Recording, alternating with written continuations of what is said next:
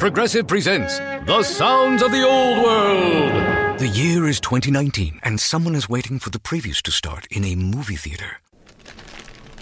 Hey, you want anything? Popcorn? Soda? No, nothing? This has been The Sounds of the Old World. Brought to you by Progressive, where drivers can still switch and save like it's 2019. Quote today at progressive.com. Progressive Casualty Insurance Company and Affiliates. Te preocupas por la salud de tu familia y hoy un sistema inmunológico fuerte y una mejor nutrición son más importantes que nunca. Es por eso que los huevos Egglands Best te brindan más a ti y a tu familia. En comparación con los huevos ordinarios, Egglands Best te ofrece 6 veces más vitamina D y 10 veces más vitamina E, además de muchos otros nutrientes importantes, junto con ese delicioso sabor fresco de granja que a ti y tu familia les encanta. No son tiempos ordinarios, entonces, ¿por qué darle a tu familia huevos ordinarios? Solo Egglands Best. Mejor sabor, mejor nutrición, mejores huevos.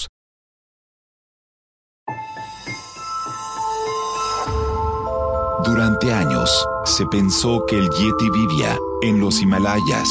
¡Bienvenidos al Himalaya! Hoy, después de una extensiva investigación, sabemos que no es así. El Yeti está en México. Y este es su espacio. Yo, check this out.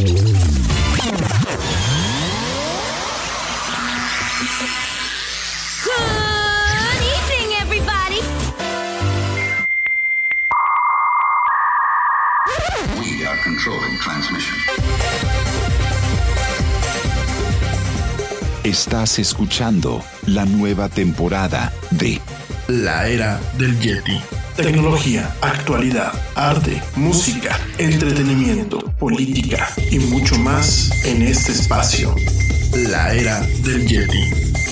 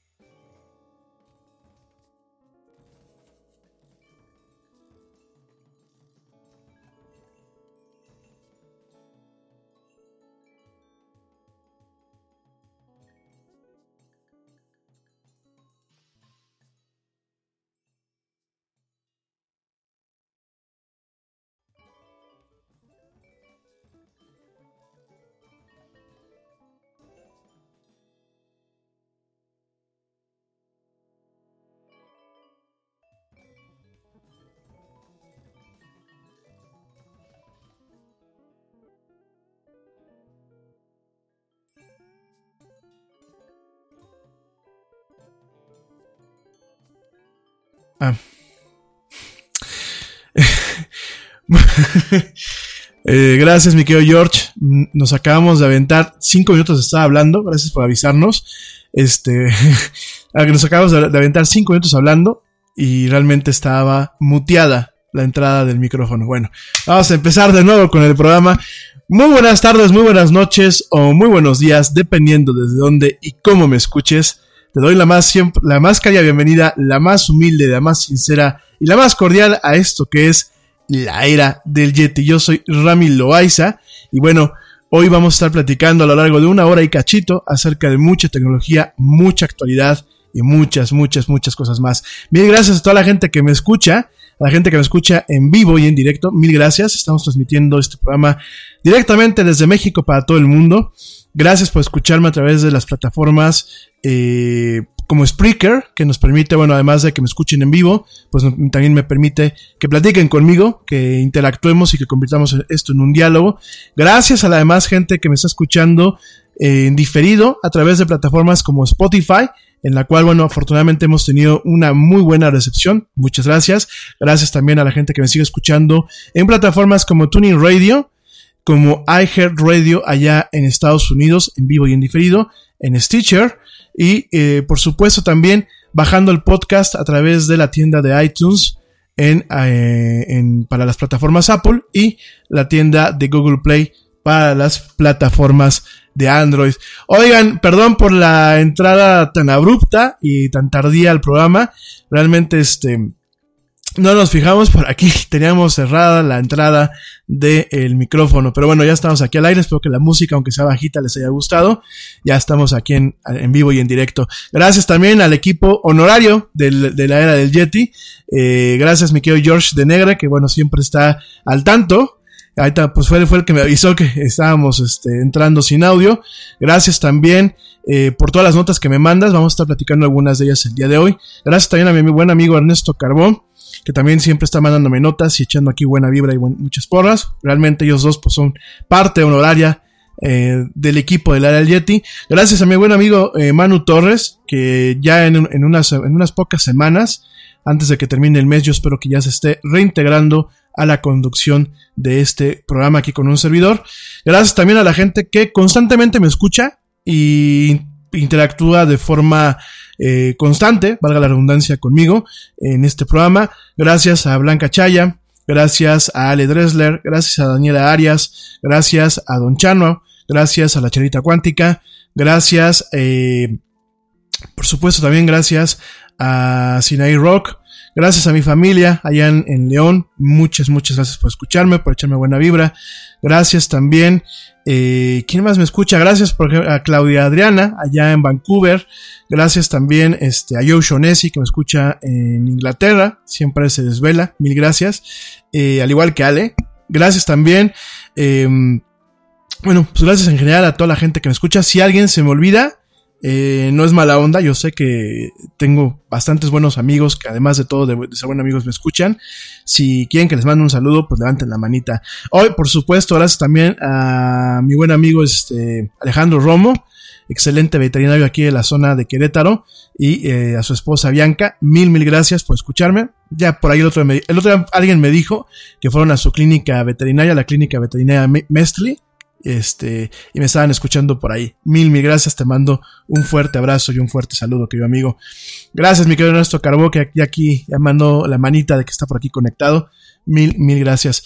Y gracias de verdad a toda la gente que me escucha, no solamente en México, no solamente en Estados Unidos, no solamente en Canadá, sino que me escucha en lugares como en Santa Cruz de Tenerife, en Madrid, que me escuchan en Valencia, que me escuchan en Galicia. Gracias también a la gente que me escucha en Alemania. Gracias también a la gente que me escucha en Suiza. Estoy muy sorprendido.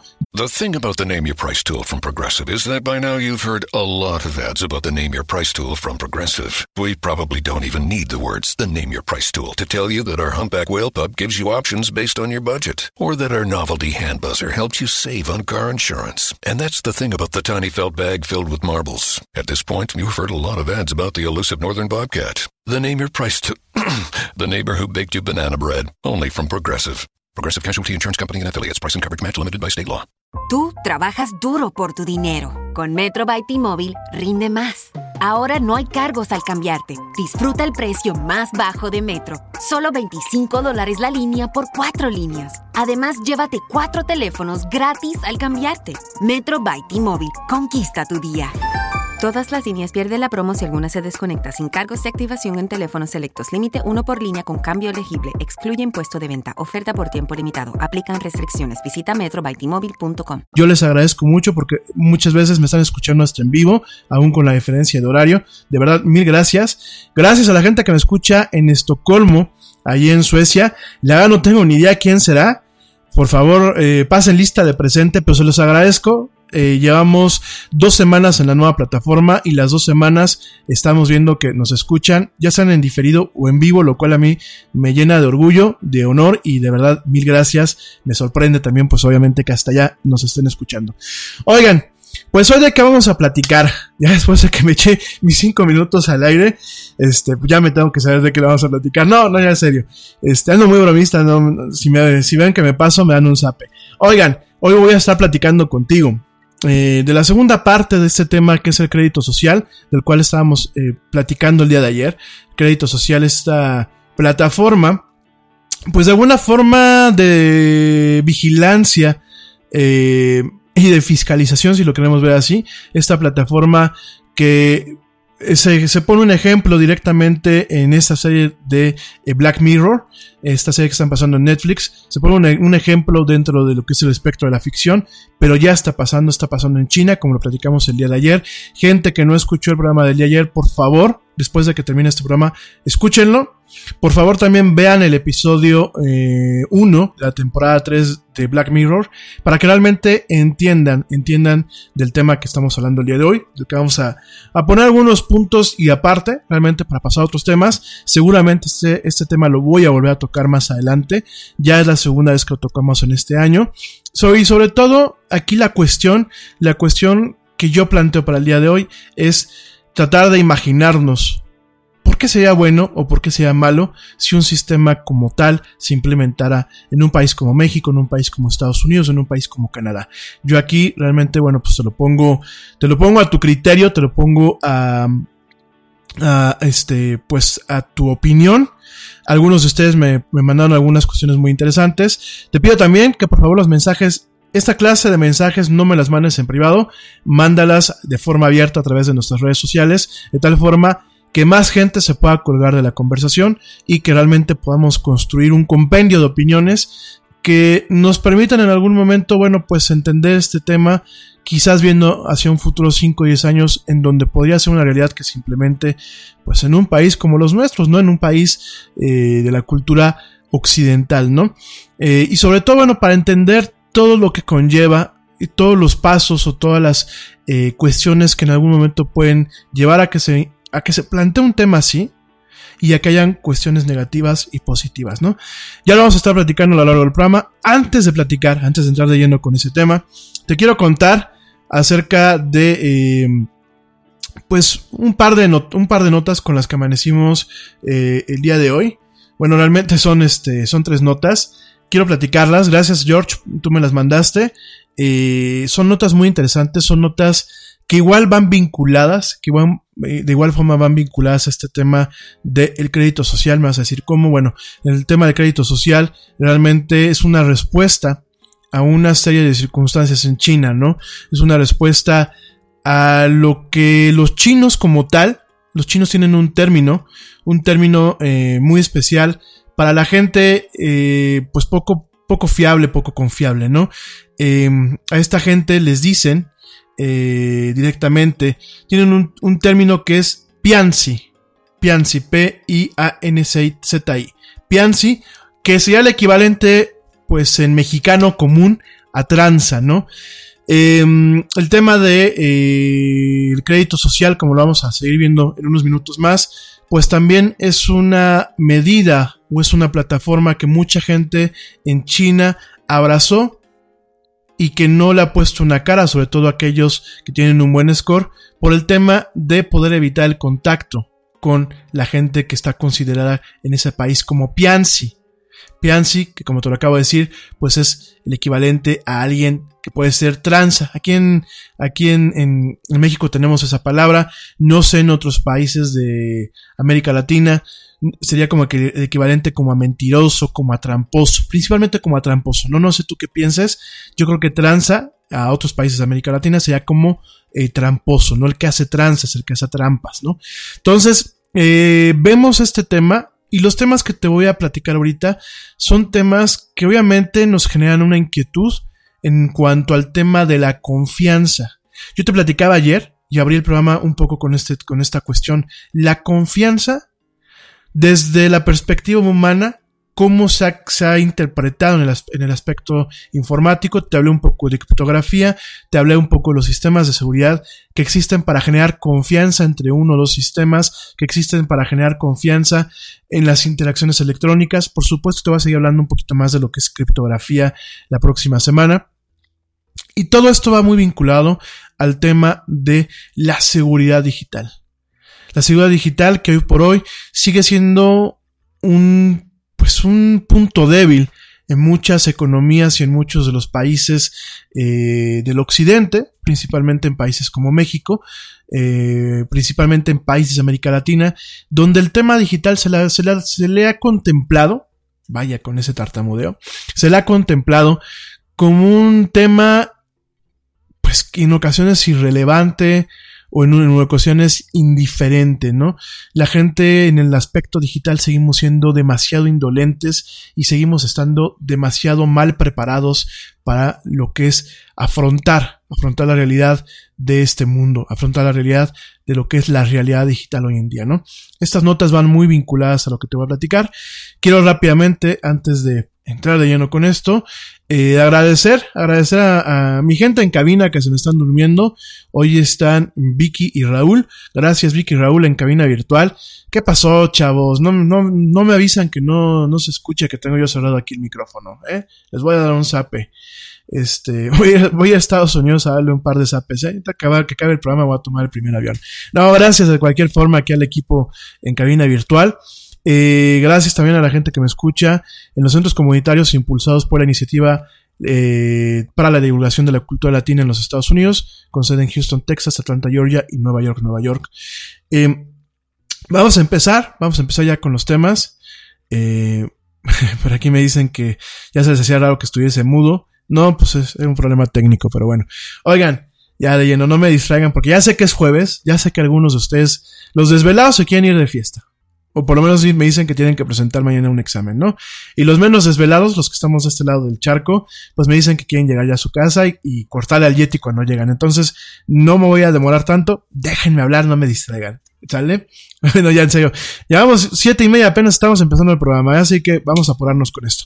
Oigan, eh, primer lugar, eh, nota una nota que se fue publicada hoy en la revista Expansión aquí en México es eh, la nota sobre el hackeo a Bancomex, al Banco Mexicano eh, de Comercio Exterior, donde se supone que, eh, bueno, hubo un ataque que aparentemente viene desde el Corea del Norte. En ese, en ese sentido, bueno, se plantea que la célula de piratas informáticos norcoreanos APT-38 es señalada como responsable de ataques a instituciones bancarias de México, Chile y otros países de América Latina, ¿no? En ese sentido, bueno, pues un grupo de hackers norcoreanos de élite, bueno, de élite fueron señalados como responsables de megatracos contra bancos en todo el mundo, con lo que lograron hacerse de cientos de millones de dólares en operaciones complejas que atacaron también a instituciones en Chile, México y otros países de América Latina, ¿no? Este informe de seguridad publicado no fue el, no fue el miércoles, eh, no fue el día de ayer. Este informe de seguridad yo lo vi el día martes en la firma de seguridad FireEye. Eh, estas firmas de seguridad, bueno, ganan mucho, eh, obviamente haciendo lo que es un tipo de investigación. Déjenme hacerles un paréntesis para que no crean que nada más es cualquier organismo que lo está publicando. Este tipo de eh, firmas de seguridad, de las cuales pues hay bastantes, las más populares son, una de ellas es Fire, FireEye, eh, Ojo de Fuego, la otra es sin lugar a dudas Secunia. Ese tipo de firmas de seguridad lo que tienen es el tema de investigar este tipo de asuntos, de investigar en ocasiones pues en paralelo o inclusive al margen de lo que son las instituciones eh, de justicia o de investigación en cada país. Estas entidades privadas tienen pues la función de investigar, eh, entender eh, descubrir nuevas vulnerabilidades o nuevos ataques y mucho donde hacen su dinero es a partir de estudios forensicos. Tristemente, miren, esto es un poquito como el CSI. Obviamente el CSI como tal es un tema netamente ficticio, ¿no? Ni la policía en los Estados Unidos funciona con tal efectividad, ni existen departamentos con tanta tecnología que, bueno, pues prácticamente aún alguna de esa tecnología que es propia de la pantalla hollywoodesca, pues no existe directamente en la vida real todavía, ¿no? Pero más allá de eso, lo que es la función de un departamento de investigación de escenas del crimen, tristemente es una función que en el tema digital es una de las funciones que más ejerce, ¿no? Más que por el lado de la prevención más que por el lado en donde realmente se investigue y se tomen medidas preventivas. Lo que hacen estas empresas es eh, tratar de esclarecer casos, casos como el hackeo a diferentes entidades bancarias, casos como hackeo a diferentes empresas. Hay una parte pública en donde, bueno, la empresa investiga cuando hay un interés general. Y hay una parte privada donde se contratan a estas empresas y directamente se hace un trabajo eh, que se le conoce en el término, pues en el término anglosajón como forensics. Forensics es pues toda la investigación para tratar de determinar cómo se llega o cómo no se llega a, a una verdad detrás de un hackeo, detrás de un incidente digital o un incidente informático, ¿no?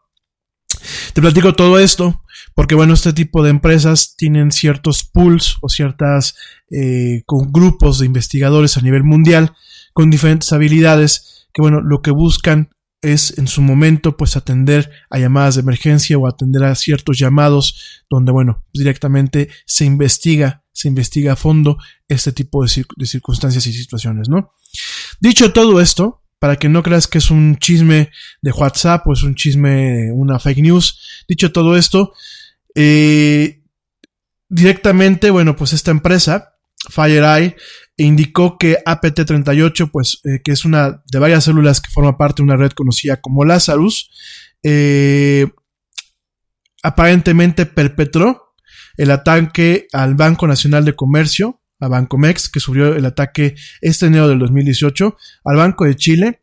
Y eh, hay rumores, hay rumores de que parte de una de estas células está involucrada en lo que fue el ataque al SPEI aquí en México, ¿no?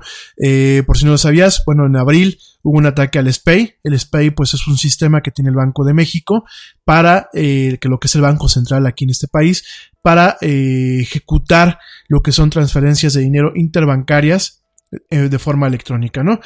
Em, realmente yo tengo algunas dudas mm, en cuanto al reporte de FireEye.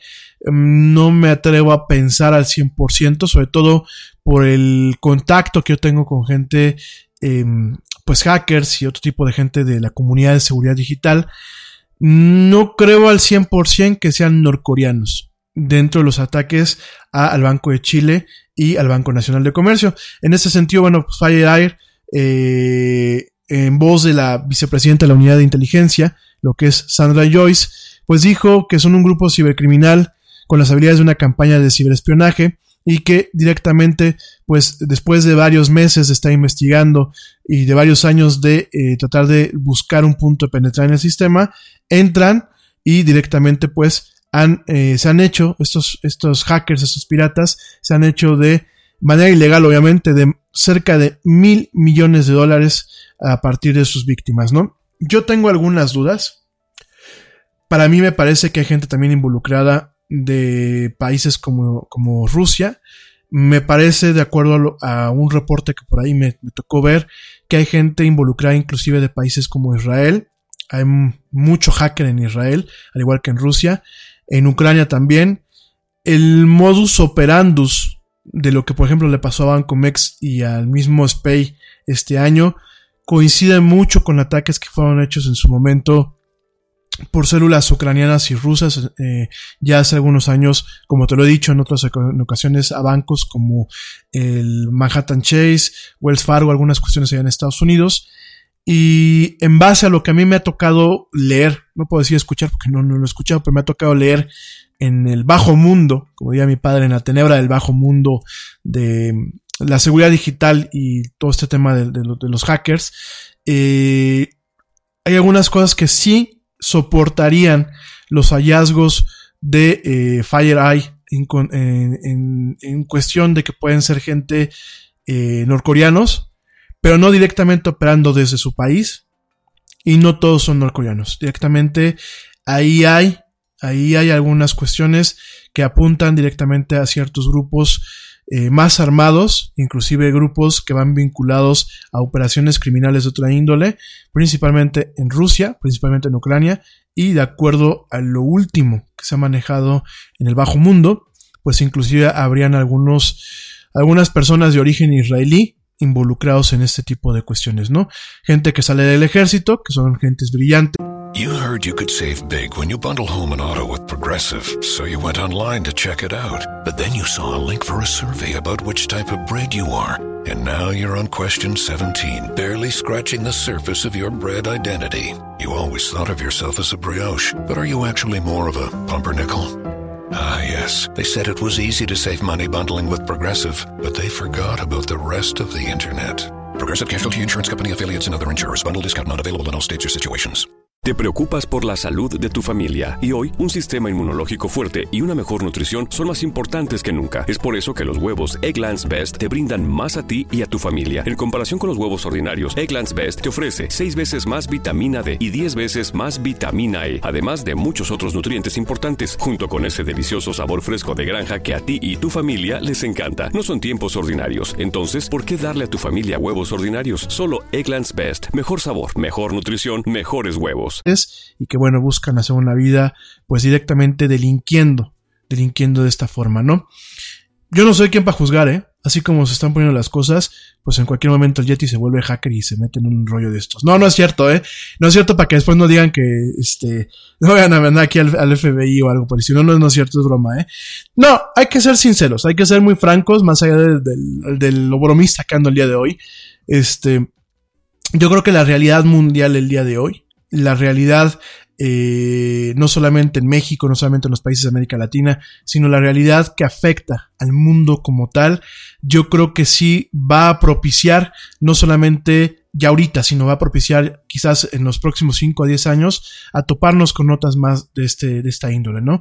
Me parece que eh, existen las herramientas, existen la falta de preparación en la toma de decisiones en alto nivel, existe una desinformación tremenda que realmente es un, cabo de, un, caldo de cultivo para que este tipo de actividades eh, cibercriminales, me atrevo a utilizar el término cibercriminales, pues bueno, directamente se eh, den de aquí para el real, ¿no?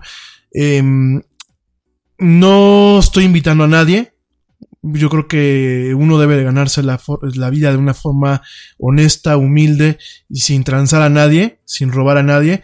Sin embargo, pues me queda claro que en lugares o en áreas donde quizás haya gente muy talentosa con acceso, con nulo acceso a trabajos bien remunerados, a trabajos que no solamente me refiero bien remunerados en dinero, también remunerados en los retos intelectuales y en el reconocimiento de las capacidades y talentos de cada quien, me parece que nos vamos a, estar topando cada día más con este tipo de incidentes, ¿no? Que además de todo no te voy a decir que son trabajos fáciles, pero son trabajos de bajo riesgo. Sobre todo por todos los aspectos que te acabo de comentar y porque realmente la autoridad no está lo suficientemente bien preparada para atender estas cuestiones. Ni la autoridad ni aquellos que somos usuarios de las tecnologías. Vamos a ser francos también.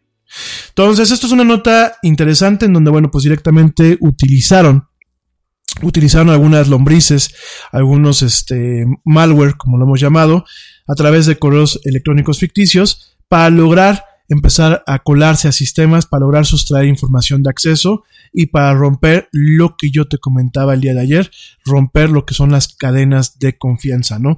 En ese sentido, bueno, en el caso de México, el ataque a Bancomex se produjo a principios de enero y se articuló primero como un enlentecimiento en el sistema informático de este actor para intentar sustraer cerca de 110 millones de dólares.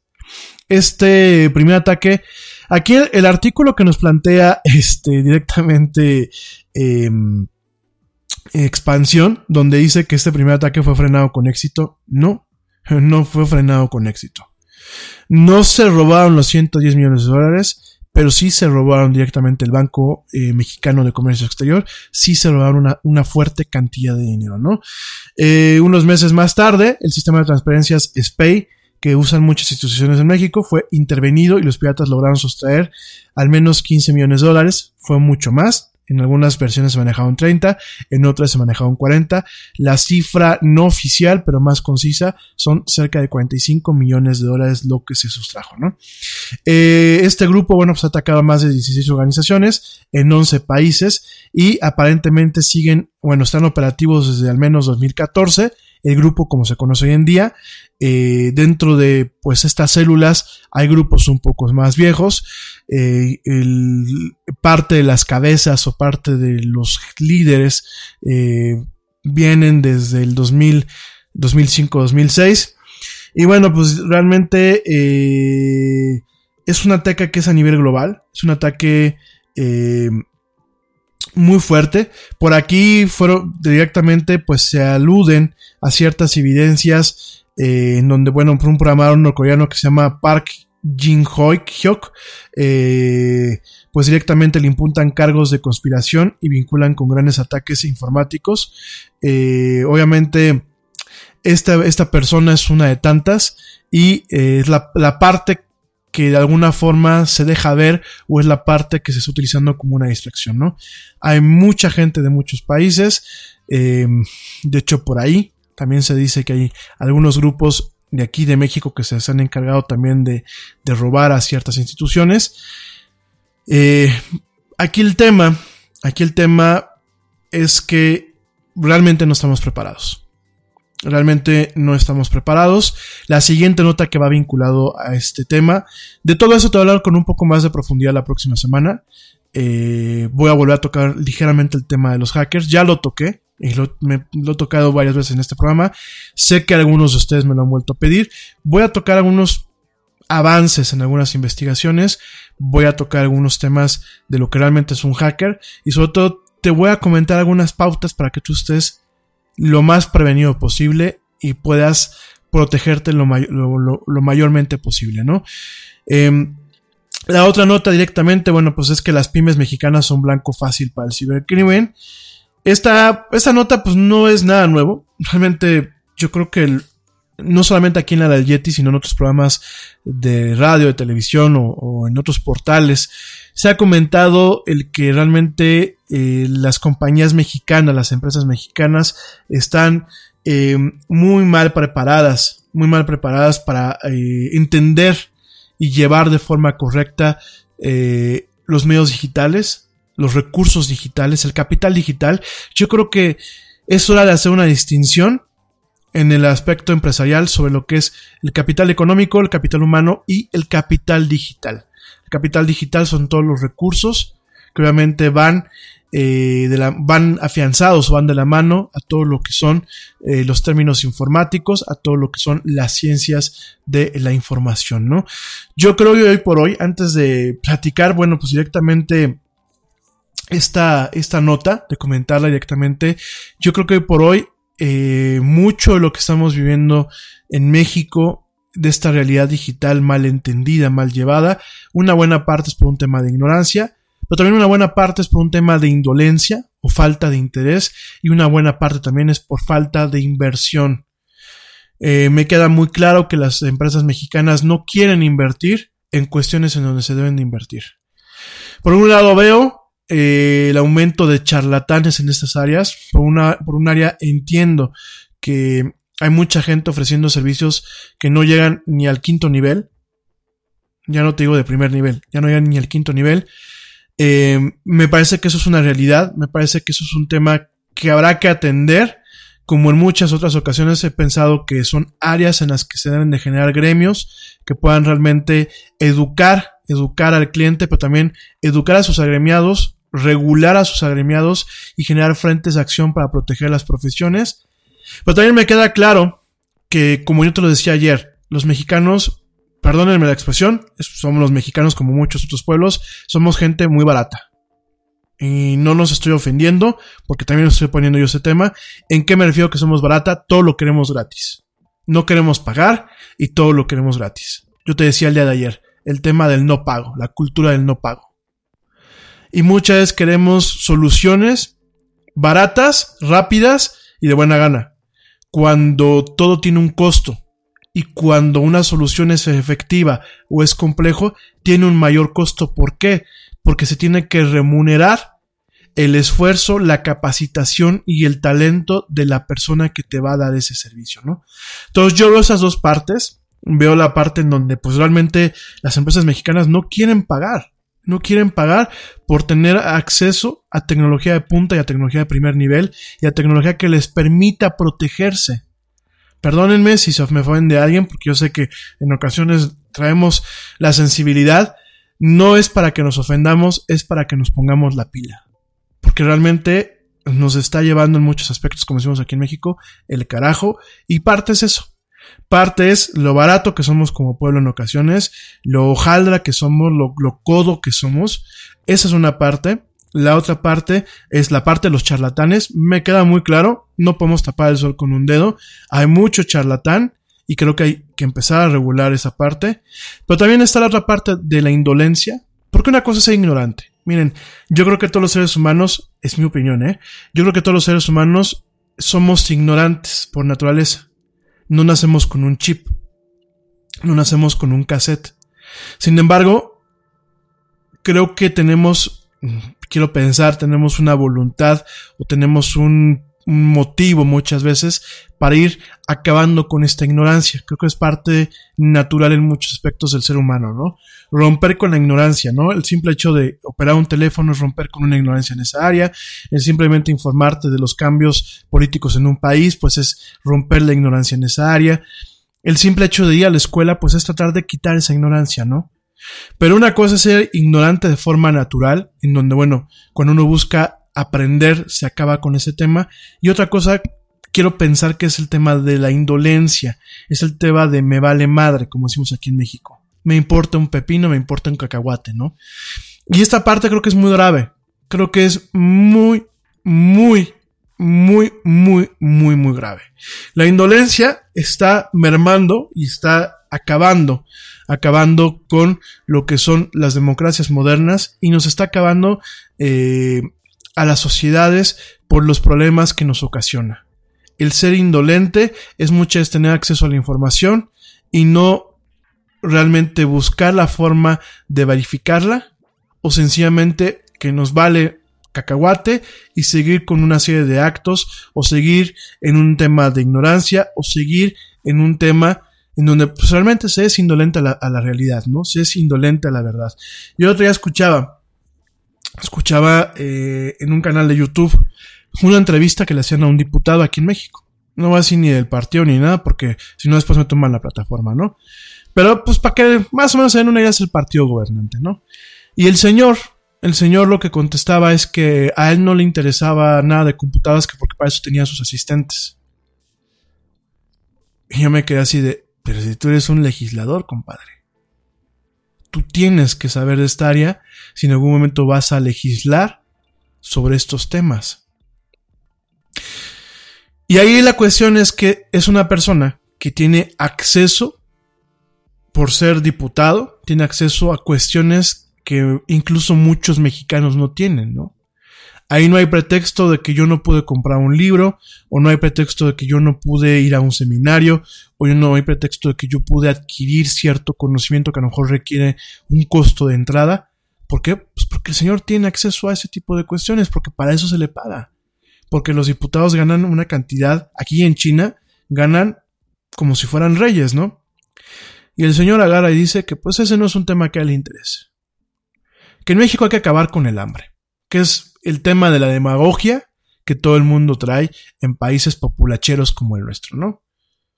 Y países populacheros como el nuestro, incluso los vecinos de allá arriba, tienen el mismo problema para que no empiecen a decir que estoy renegando de mi país. No reniego de mi país, ni mucho menos. Sencillamente estoy pintando un tema de la realidad.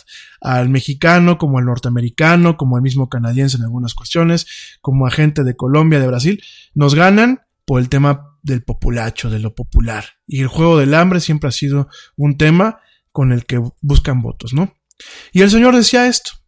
Pues sí, compadre, el hambre se puede acabar desde muchas formas. que el hambre se puede acabar con tecnología, conciencia y etc. ¿no? Y aquí el tema es eso. Es un tema en donde la gente que crea las leyes para nuestro país no está lo suficientemente informada para poder atender la realidad digital que estamos viviendo hoy en día. Ahora eso es en el entorno gubernamental, ¿no? En el entorno privado, hoy por hoy, me queda claro que hay gente que dice, ay, no, eso es muy caro. No lo podemos implementar. Oye, pero tienes una operación en donde tu negocio, el 90% de tu negocio es electrónico. Sí, pero no pasa nada. Órale. Nunca se me va a olvidar cuando yo le llevé a una empresa el tema, el tema digital. Yo ofrecía mis servicios de marketing y publicidad, pero como firma de consultoría de marketing y publicidad, yo tengo una parte que ninguna agencia lo maneja hasta el día de hoy, en donde me enfoco en el tema digital. Me vas a decir, ¿ya existe marketing digital? No, no, no, no, no, no, no, no. Es marketing digital como tal, es la parte, la parte de seguridad digital. De nada sirve tener un CRM al que te puedes filtrar en una patada. De nada sirve darle computadoras o tablets a tu, a tu fuerza de venta que se van a mala utilizar. De nada sirve tener un sitio web que no se le saca un jugo. De nada sirve tener cuentas de correo electrónico que no se utilizan y que además no están bien protegidas. Porque parte del marketing, aunque tú no lo creas o aunque tu mercadólogo de confianza no te lo diga, parte del marketing, hay, un, hay una cuestión que se llama inteligencia de negocios, que entra, entra o se ve permeada la parte del marketing. Y parte de la inteligencia de negocios hay una cuestión en donde eufemísticamente se llama investigación de mercado, pero dentro de esa área de la investigación de mercado, pues hay cuestiones turbias como lo que es el espionaje industrial. El espionaje industrial muchas veces no se ejecuta o no se lleva a cabo ni por las, ni por las grandes cabezas de una empresa, ni por los vendedores, ni por, se lleva a cabo por ciertas personas especializadas en marketing que saben cómo coaccionar, cómo ponerle trampas a la competencia y cómo generar eh, ciertos huecos para poder romper, para poder sacar información, ¿no? Lo que te estoy diciendo no es de película, es algo que se hace en las grandes empresas, es algo que se hace también en las pequeñas empresas, aquellas que tienen ese tipo de servicios, y sobre todo con el marco digital nos han dejado un hueco tremendo para poder trabajar esta área.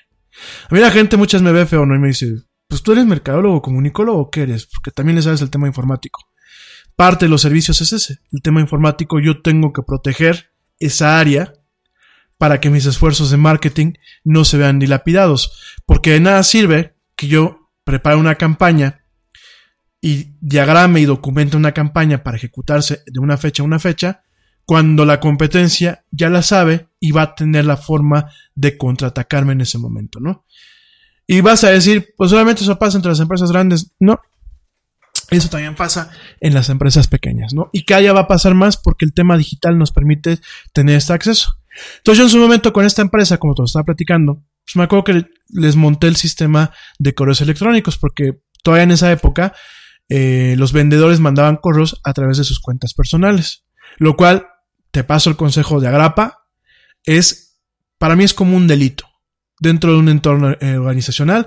Si un empleado va a tener una comunicación de ventas con un posible cliente o con un cliente, toda esa comunicación debe de pasar por un sistema empresarial que tenga la capacidad de poder documentar esa comunicación, de poder gestionarla en algún momento e inclusive de poder tener acceso en algún momento a esa información sin eh, necesidad de que el empleado esté ahí o sin interacción del empleado.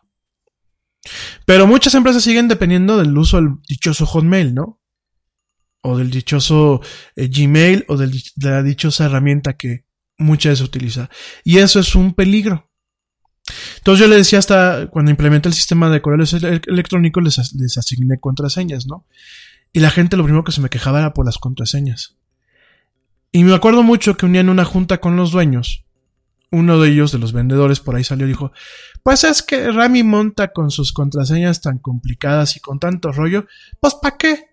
Sin la competencia ni siquiera le interesa lo que hacemos, ¿no? Nunca se van a meter.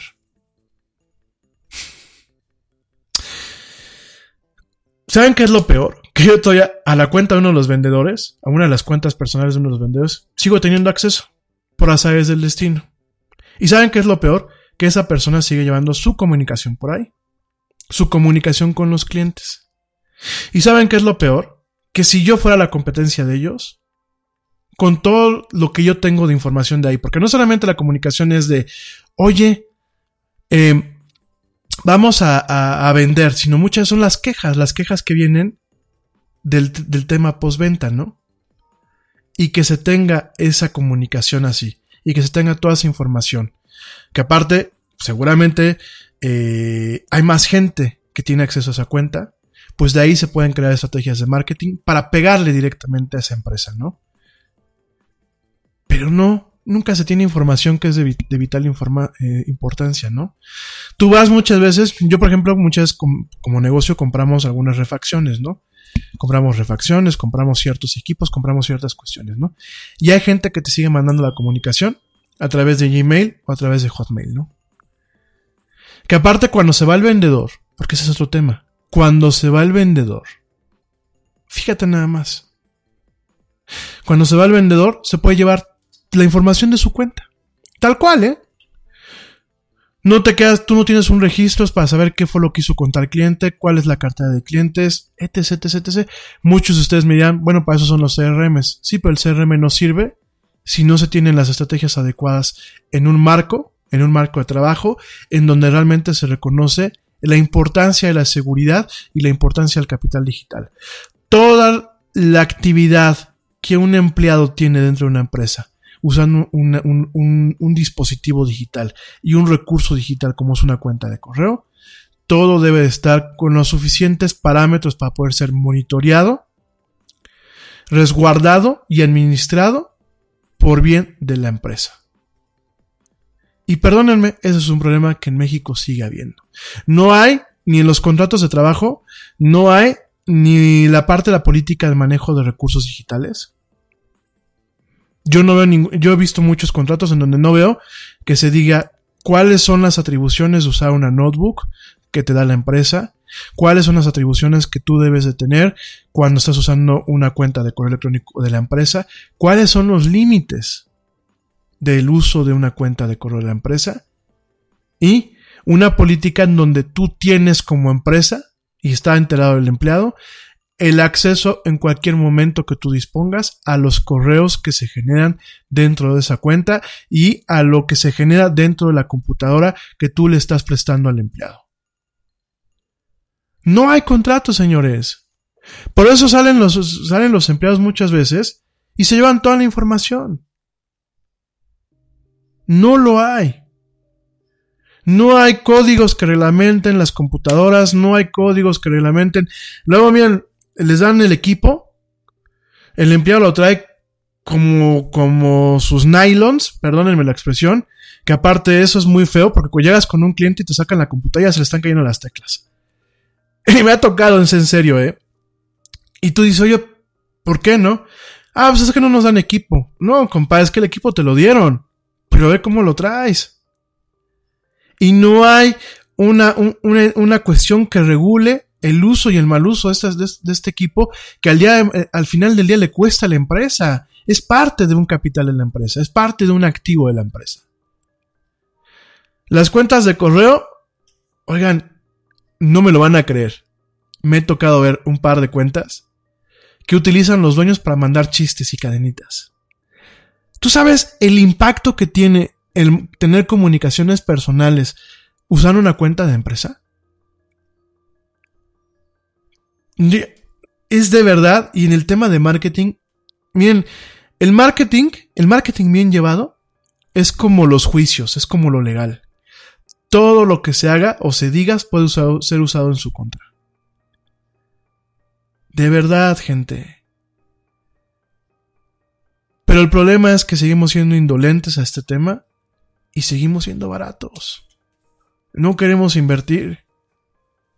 No queremos realmente prepararnos, no queremos realmente llevar las cosas. Y el plano digital no es que nos, nos va a llegar, amigos. Ya nos llegó. Ya estamos en la era digital. Ya buena parte de nuestra actividad como humanos la llevamos a cabo en el plano digital. Ya buena parte de nuestra actividad como empresarios o como profesionistas se lleva en el plano digital.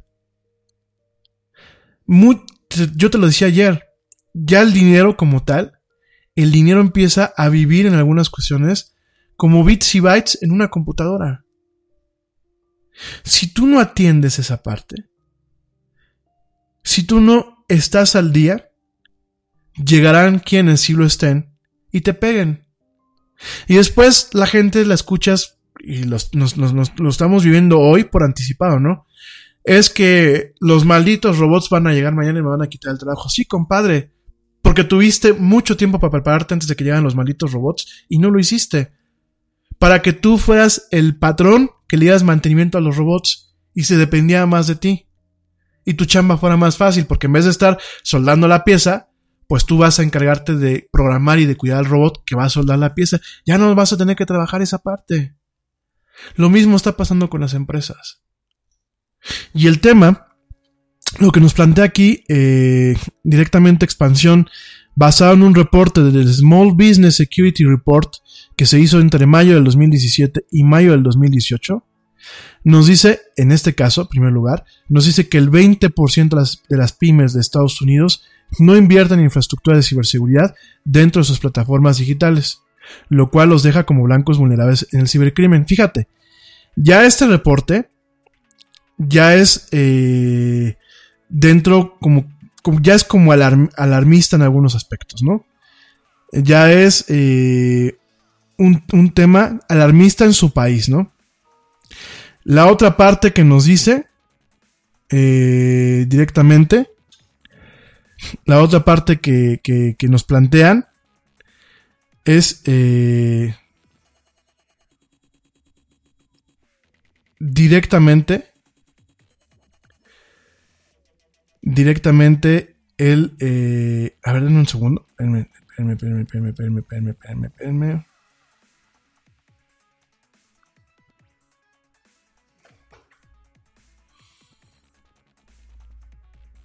Perdónenme, es que me estaba aquí llegando una notificación. Eh, directamente, no, no se me espanten, ¿eh? Porque veo aquí unos mensajes que la gente empieza a ver que se me espantan un poco. No, no es para espantarse. Directamente, este estudio también dice que eh, el 67% de las pymes dentro de Estados Unidos invierten entre 1 y 500 dólares al año en su, en su seguridad web lo que las deja vulnerables ante ataques por no tener una sofisticada infraestructura de ciberseguridad. Ese es otro tema. Ese es otro tema muy, muy, muy importante. Y directamente eh, la otra parte, la otra parte que, bueno, en este caso eh, plantea no solamente este reporte eh, directamente que se hizo en Estados Unidos, sino información información que nos muestra directamente eh, Godaddy. Godaddy, que es el proveedor de servicios de Internet y de nombres de dominio y eso, directamente nos plantea que alrededor de 60% de las empresas mexicanas, fíjate nada más, no tienen, no tienen una salvaguarda, no tienen directamente un una política para cuidar todos estos aspectos. Fíjate nada más. Esto, déjame te lo adelanto, no viene en el artículo de expansión que estoy aquí viendo. Esto es información en paralelo, porque en el, artículo de expansión, y una vez lo aclaramos, hablan de que las pymes mexicanas son blanco fácil para el cibercrimen, pero todo lo que hablan ahí es Estados Unidos, prácticamente.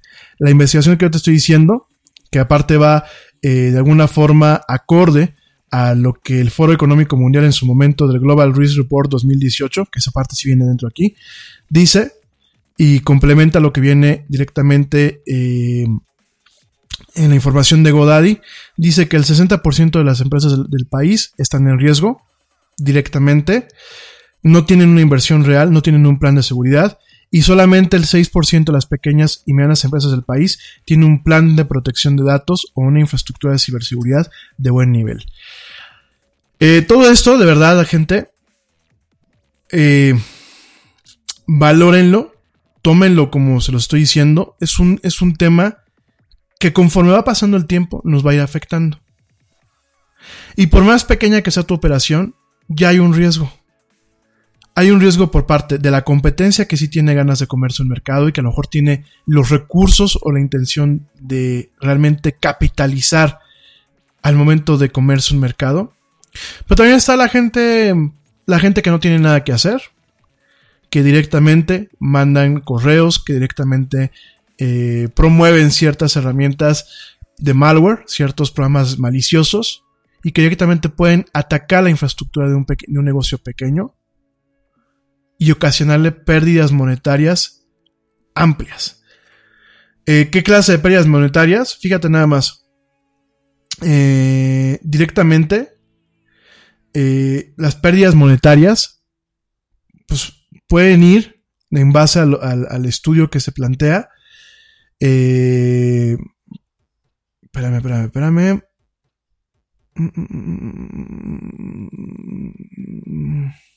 No, dice aquí el dato.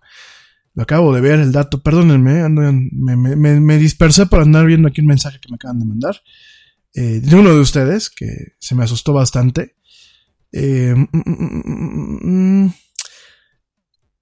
las pérdidas monetarias van desde los 15 mil dólares en las más pequeñas empresas al año hasta los 25 millones de dólares en las empresas medianas al año al año, señores.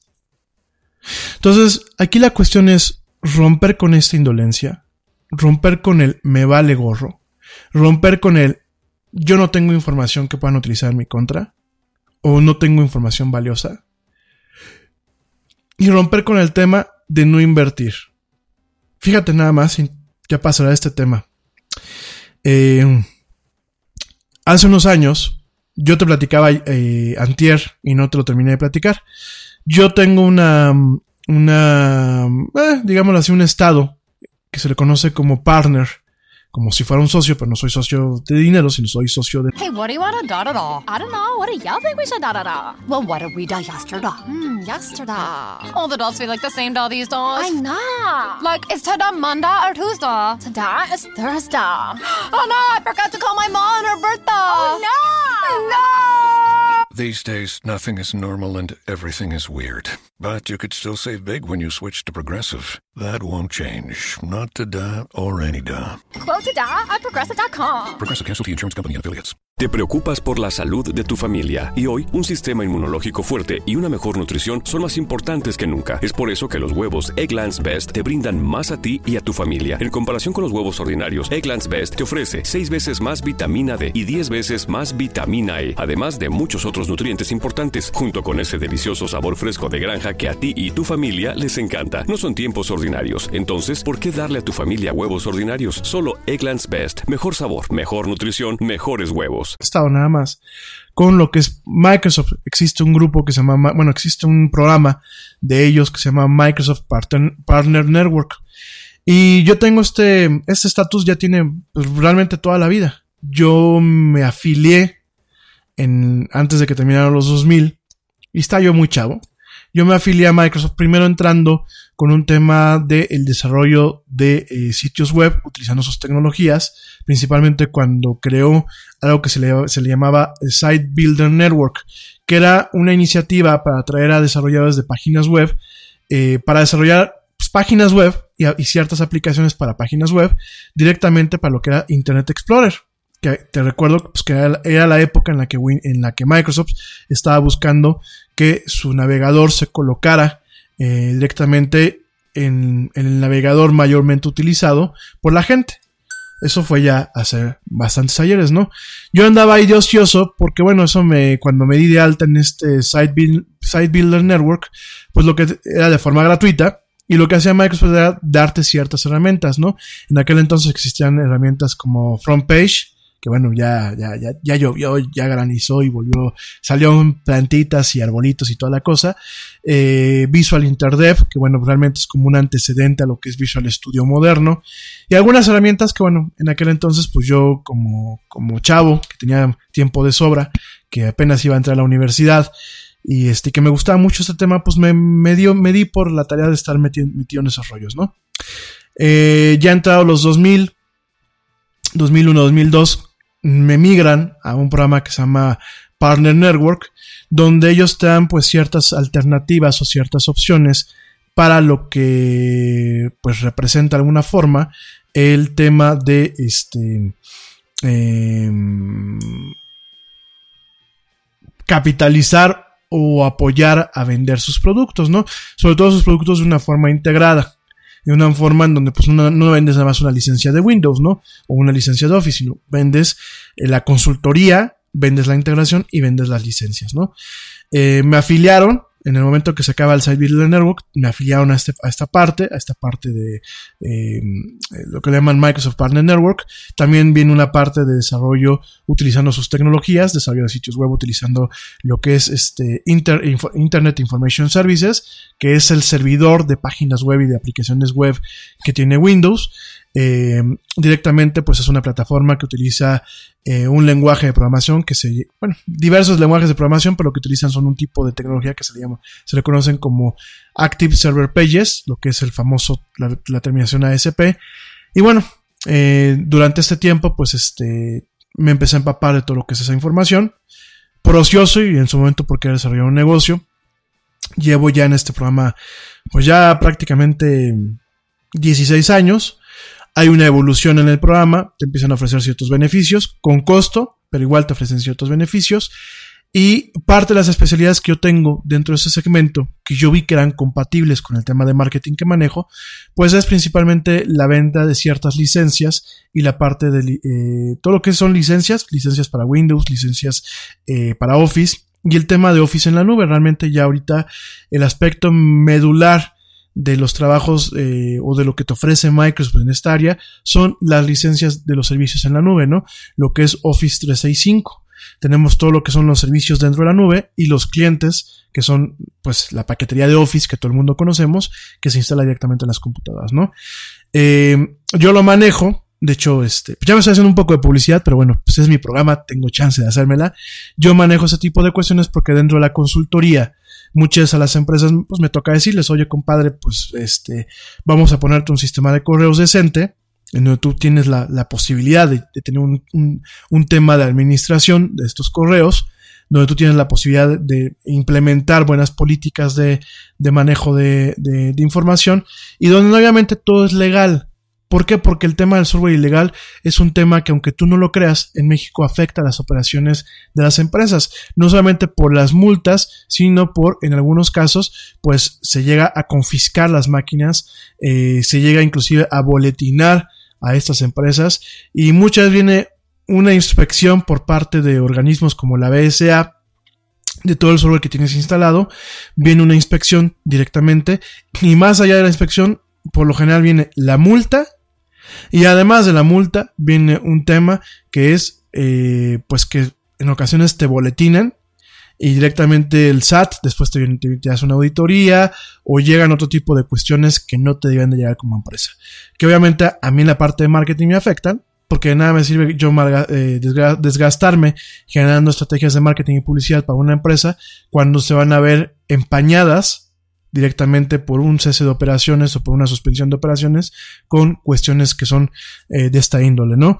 Y fíjate que el tema de las inspecciones de software se da mucho cuando tienes a una competencia que sabe más o menos cómo funcionas o a un empleado que directamente de forma anónima raja que tú tienes software pirata y bolas, te llegan ahí a, atacarte directamente, ¿no? Entonces yo me llama un, un, compañero y me dice, oye compadre, pues mira, este, tuvimos una inspección, nos pasó esto, no sé si tú puedes echarnos la mano, ¿no? Ah. Le mando yo eh, una cotización y me dices que es muy cara. Y yo realmente le estaba pasando el costo pues, prácticamente al, a, lo que a, mí me, a lo que a mí me salía. Prácticamente. No, pues es que es muy caro, que no sé qué, que no sé cuánto, porque pues mira, es que, oye, compadre, tienes una operación de seis tiendas aquí en Querétaro tienes una operación que ya me gustaría a mí tener en dinero y se te hace caro. Ah, pues que sí, que la fregada, que no sé qué. Órale. Al final terminó, ¿cómo terminó? Terminó aparentemente dándole una, una corta feria al inspector para que se hiciera la vista gorda. Compró tres o cuatro licencias, con eso justificó el que ya estaba legal y nada más. Y eso es un problema. Ya no solamente por el tema del robo del software, sino porque el momento que tú pirateas software, corres el riesgo de que el software que tú estás consiguiendo pirata tenga código malicioso que en cualquier momento puede poner eh, o comprometer tu operación de negocios. Entonces, aquí tenemos un problema, que el problema también es, es esta área, es el área no quería invertir, ¿no? Las computadoras que se están cayendo, que además de dar muy mala imagen, son inseguras, la falta de capacitación. Yo siempre le digo a la gente, cuando tú, tú cargas con un dispositivo digital y estás en un entorno en el que no tienes control, resguarda el dispositivo digital porque la información que tienes ahí es valiosa. Fíjate, en, en, los eventos, en estas ferias que usualmente ocurren en, eh, por ejemplo, estas ferias de industria o de eh, diferentes ramos industriales, que del AMPI, que de eh, Foro Industria, la Expo Industria aquí en Querétaro, ese tipo de cosas, son foros en donde el robo de computadoras en ocasiones es más de lo que tú puedas imaginar. Y tú vas a decir, ay, seguramente son los visitantes que llegan y se roban las computadoras. No. Directamente muchas quien se roba las computadoras es la competencia. Un stand que puede estar cerca de donde tiene la eh, del, stand de competencia, pues puede mandar a alguien a que le vuele una computadora. Porque, ¿qué es lo que pasa? A ver, ¿quiénes son muchos de los que están en un stand en este tipo de ferias? Pues el equipo de ventas. ¿Y cuántas veces no nos damos cuenta que como tienen que chambear también, además de estar ahí parados, en ocasiones perdiendo el tiempo, y tienen que atender otro tipo de cuestiones, se llevan sus computadoras. Y llegas tú al stand y tienen ahí el montón de souvenirs, está la edecán por un lado parada, está el montón de gente y dejan la computadora en la mesa. Y cuando se descuidan, porque luego se salen a, platicar, o están por aquí, o están por allá, luego se les olvida y se las vuelan. O luego llegan y dicen, ah, guárdamela, y la guardan en la mochila y la guardan por ahí. Y luego no se, no se ubican. Y se terminan, les terminan volando las cosas, amigos. O bien, existe algo que se llama eh, robo temporal. Esto no es de ciencia ficción, ¿eh? Se los digo porque hay gente que se dedica a esto. Llegan, distraen al objetivo, se llevan la computadora al baño, se lo llevan a, una, a una parte cerca del recinto, agarran con un clonador de discos, lo conectan, son clonadores muy, muy rápidos en ocasiones, clonan la información del disco y la devuelven. Y eso digo, ya estoy llegando a un grado de sofisticación de wow, de wow, eh. Lo más sencillo muchas veces es conectarte al router, a uno de los routers de comunicación, porque ya saben que todo es inalámbrico ahora. Te conectas al router, pones un sniffer, que es un, un detector de paquetes, y toda aquella comunicación que no está encriptada, o toda máquina que no está bien administrada y tiene, por ejemplo, en los entornos de oficina, ¿qué es lo que haces, no? Dejas en tu, en tu máquina, dejas abiertos ciertos directorios para que tu asistente pues, pueda trabajar de, en ellos o pueda modificar archivos y eso, ¿no? En vez de tener una solución adecuada en la nube como un Dropbox o un sistema eh, como SharePoint de Microsoft, donde tú realmente el archivo tienes una copia local, pero toda la contribución se, se hace en la nube y no tienes directorios abiertos, todavía me ha tocado ver muchas empresas y muchas computadoras con estos, estos shares, estos directorios abiertos. Hay formas de ponerles contraseñas, sí, pero hay formas de romperlas. Y, son, y hay muchas vulnerabilidades en el famoso protocolo SMB, que es el, sistema con el que se comparten este, archivos eh, entre máquinas Windows y máquinas, este, eh, ¿cómo se llama? Este, inclusive Mac. Hay vulnerabilidades con las que muchas veces puedes acceder a lo que le llaman un share, a un archivo, a un directorio compartido, con tres o cuatro líneas de código y sabiendo nada más cómo atacarlo, ¿no? Y me ha tocado ver en las ferias, y se los juro, no es mentira, chavos que están con la computadora conectados al router, sniffando, sniffiando con un sniffer, así se le conoce el tema, y directamente conectándose a, estas, a estos directorios, porque obviamente parte de este, eh, de esos protocolos SMB lo que permiten es que se compartan las cosas fáciles, de tal forma que cuando yo me conecto a una red, automáticamente aparezca el directorio compartido, es parte de esa infraestructura. De hecho, hay una serie de todo el protocolo NetBIOS, todo, bueno, una serie de cuestiones, ¿no? Y me ha tocado ver gente que para eso les pagan, que se conectan a las máquinas de los vendedores y dale papá. Con las cotizaciones y con las bases de datos de la gente que atendieron, y ta, ta, ta, ta, ta, ta, ta. Y cuando se dan cuenta, oye, pues es que cómo se enteraron, este, que estamos atendiendo a fulano, ya le fueron a tocar la puerta. Sí, compa, se enteraron porque tú no cubriste con las necesidades adecuadas de seguridad y lo tomaste todo muy a, muy a la ligera. Y muchas veces, si le complementamos que muchas de estas máquinas tienen software robado o software pirata, que es más fácil de vulnerar, de hecho hay versiones de Windows, que a pesar de que Windows ya prácticamente lo regalan, se sigue pirateando. Hay versiones de Windows que en los torrents, en el BitTorrent, vienen con cierto código malicioso o con ciertas eh, programas que ya vienen directamente en esa imagen para instalar cargados escondidos que permiten acceso a través de backdoors, de lo que son puertas traseras, y de infiltrarte, a sifonear datos, a poder checar lo que haces, generar capturas de pantalla, recoger todo lo que el teclado eh, en ocasiones este, pues está tecleando, está registrando. O sea, todos estos ataques al, al Bancomex, a Banjico, a, a, los bancos a nivel internacional, ¿ustedes cómo creen que se hacen? No es, como siempre se los he dicho en el programa de radio, no es tan sexy como nada sentarme enfrente de una computadora y teclear, como lo ponen en Hollywood y en las películas. En ocasiones es mucho más complejo.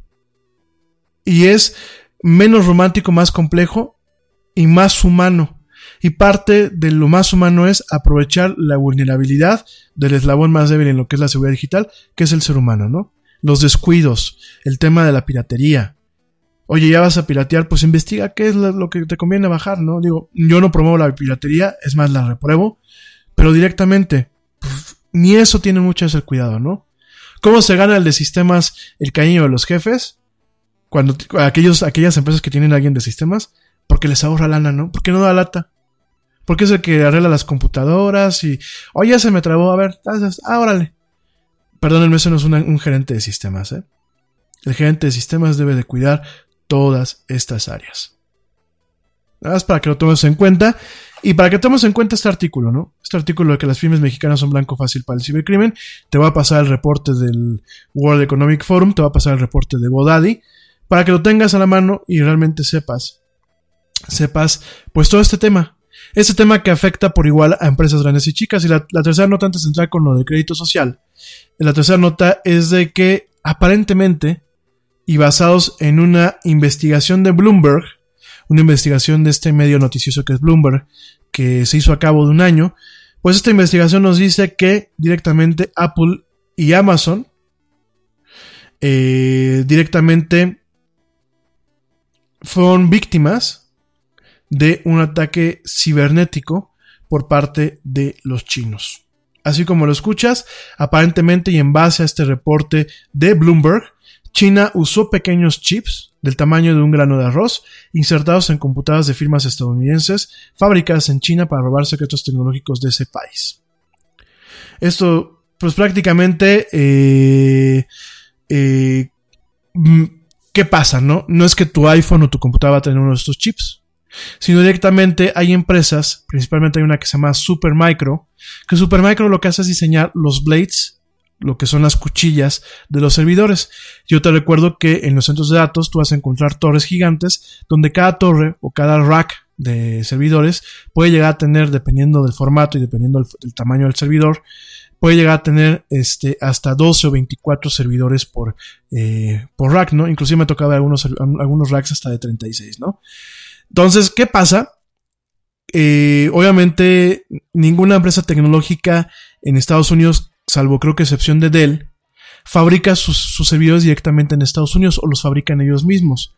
Ellos se los compran a otras empresas, ¿no? En ocasiones, bueno, pues lo que se hacía era comprarle a HP, a Dell, a, bueno, a IBM inclusive en su momento. Pero ¿qué pasa? De un tiempo para acá se compran directamente a eh, empresas este, chinas, ¿no? Empresas que eh, directamente fabrican ese tipo de servidores, los fabrican eh, pues por montones, por montones y directamente pues a un precio más económico, ¿no? No es lo mismo decir, oye, voy a comprar un servidor para mi oficina, que a lo mejor a ti te cuesta 30 mil pesos, cuando a lo mejor si tú compras 100 eh, o 200 servidores de estos, pues ese costo es mínimo porque la unidad pues es más pequeña, etc., ¿no? Yo te estoy poniendo aquí un ejemplo. Entonces, ¿qué pasa? Eh, directamente, pues en base a una investigación que hace Bloomberg, eh, se detecta, se detecta que tanto Apple como Amazon como otras compañías y agencias gubernamentales pueden estar afectadas por estos chips que eran integrados a soldados a estas tarjetas madre, a estos sistemas de servidores y que directamente pues lograron interceptar toda aquella información que se procesa en estos equipos, inclusive antes de ser cifrada o encriptada, ¿no? Esta eh, investigación, que además, bueno, pues aparentemente las eh, autoridades estadounidenses llevaron adelante durante tres años, revela que los delincuentes habrían creado una puerta oculta en las computadoras, es decir, un, backdoor, eh, que permite, bueno, que directamente un gobierno como el chino, su grupo de hackers, pudieran entrar directamente a un nivel de hardware. No es lo mismo a nivel de software, porque a nivel de software tú puedes limpiar. Tú tienes una forma de detectarlo muchas veces y de limpiarlo, ¿no? O por lo menos entender cómo está funcionando. En este caso, pues sería un componente del sistema totalmente enmascarado que envía información sin que tú te enteres, ¿no? Sobre todo en estos sistemas hay algo que se le llama como eh, OVM.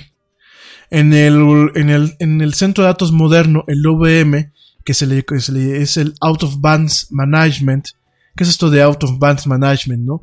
En el centro de datos moderno, tú debes de tener siempre una forma de administrar estos equipos, aun cuando desde forma remota no tienes acceso a ellos, ¿no? Eh, déjame te lo explico. Hay dos tipos de administración.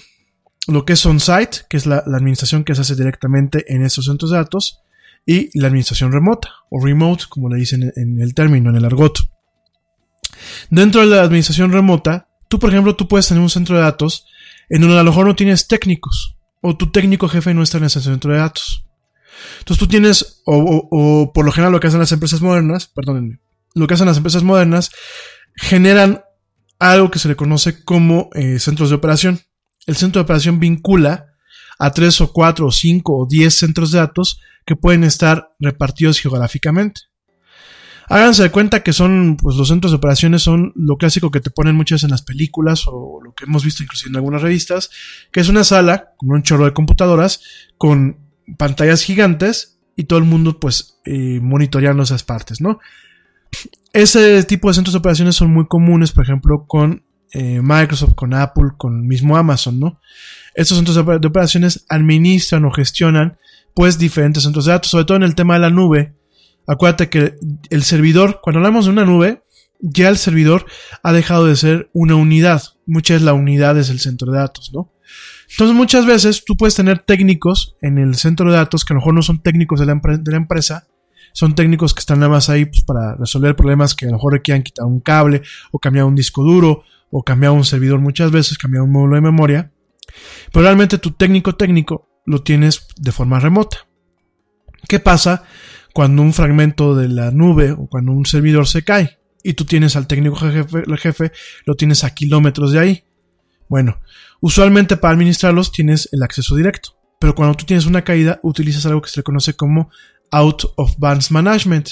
El Out of Bands Management es un tipo de conexión en la que tú te conectas a, un aparato especial que puede ser otro servidor o puede ser un router o un sistema administrativo directamente en el centro de datos y ese centro, este, este aparato, a través de una conexión especial a ese servidor o a ese fragmento de la nube, te permite diagnosticarlo desde fuera. De hecho, usualmente en, en este tipo de servidores es una tarjeta adicional, es una tarjeta de administración.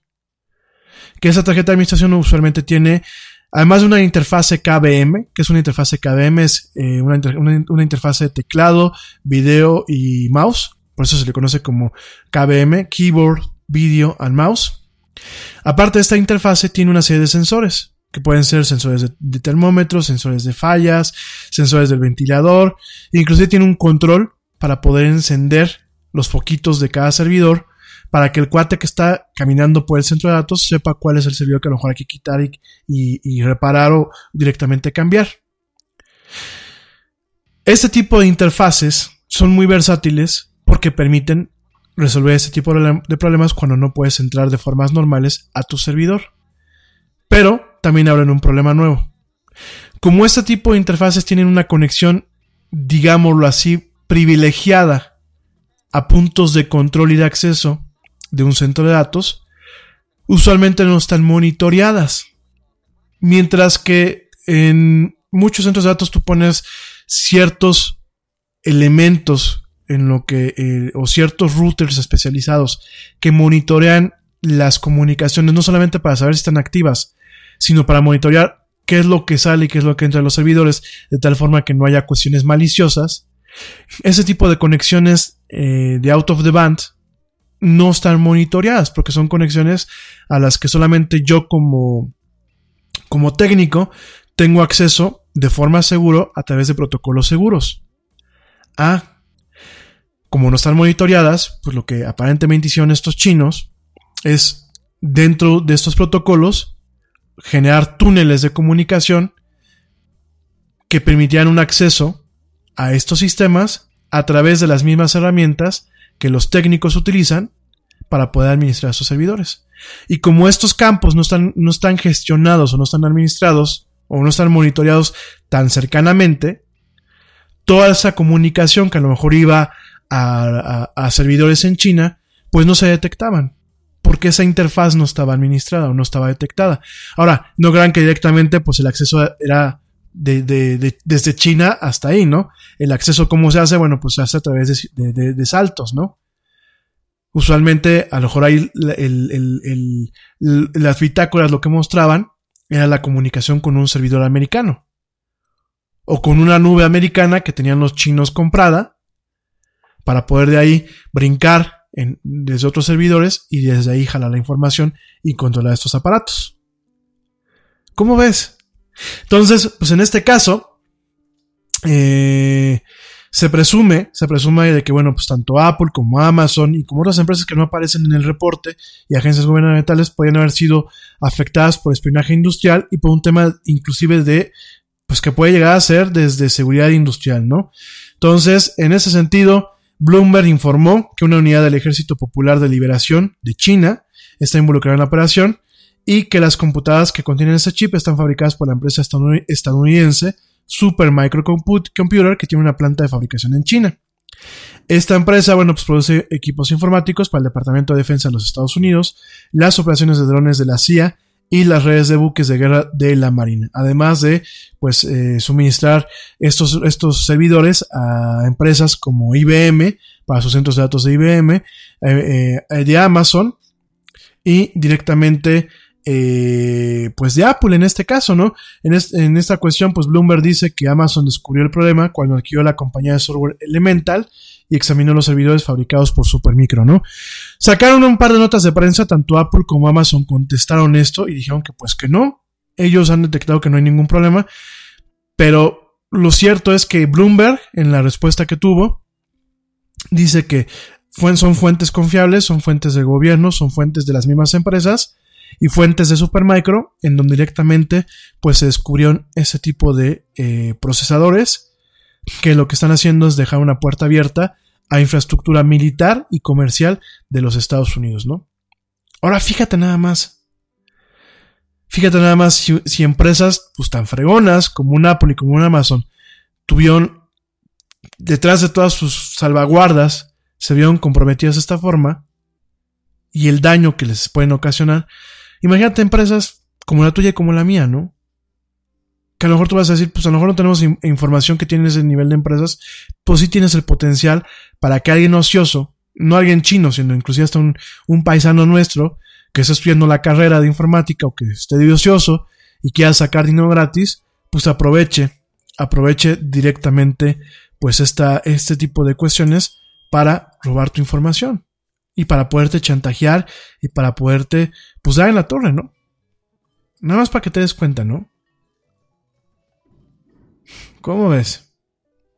¿Y cómo ves lo que está pasando en ese sentido, no?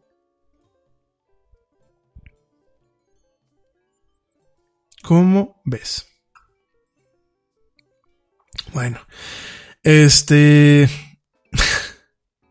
¿Qué te puedo decir, no? Eh, el tema es muy grave, le vamos a dar seguimiento, vamos a ver qué pasa, porque obviamente no es la información de ellos solamente, ¿no? Es la información de los clientes que tienen los servicios montados en sus redes, ¿no? Y es la información de los usuarios, pues de usuarios como tú y como yo, que podemos tener un iPhone y que podemos tener un servicio eh, como iCloud, donde mucha de nuestra información se sincroniza en la nube. Si bien está el aspecto de que todo está encriptado y de que en la nube todos son pedazos de, vapor o pedazos, eh, moléculas, como yo, le, como yo le llamo a veces, que a lo mejor no pintan, que no tienen a lo mejor muchas veces un tema donde digas, bueno, me muevo con esta información, pues nada indica que a lo mejor esta, esta información antes de llegar a encriptarse en los discos no haya sido interceptada. O bien al momento de que pues eh, este tipo de chips están abarcando ese tipo de sistemas a este nivel, pues nada indica que este chip haya podido leer la información con las claves de esa inscripción adecuadas y las mandado a los chinos, ¿no? Y tú vas a decir, pues los chinos, ¿qué tiene que tengan mis, las fotos que me tomo yo con mi novia? El problema es que a lo mejor estos chinos, todo ese tipo de información después la pongan a la venta en el mercado negro y llegue yo y te chantajeé con fotos donde sales tú con tu novia o con tu amante, ¿no? Fíjate nada más. Nada más para que lo sopeses, lo valores.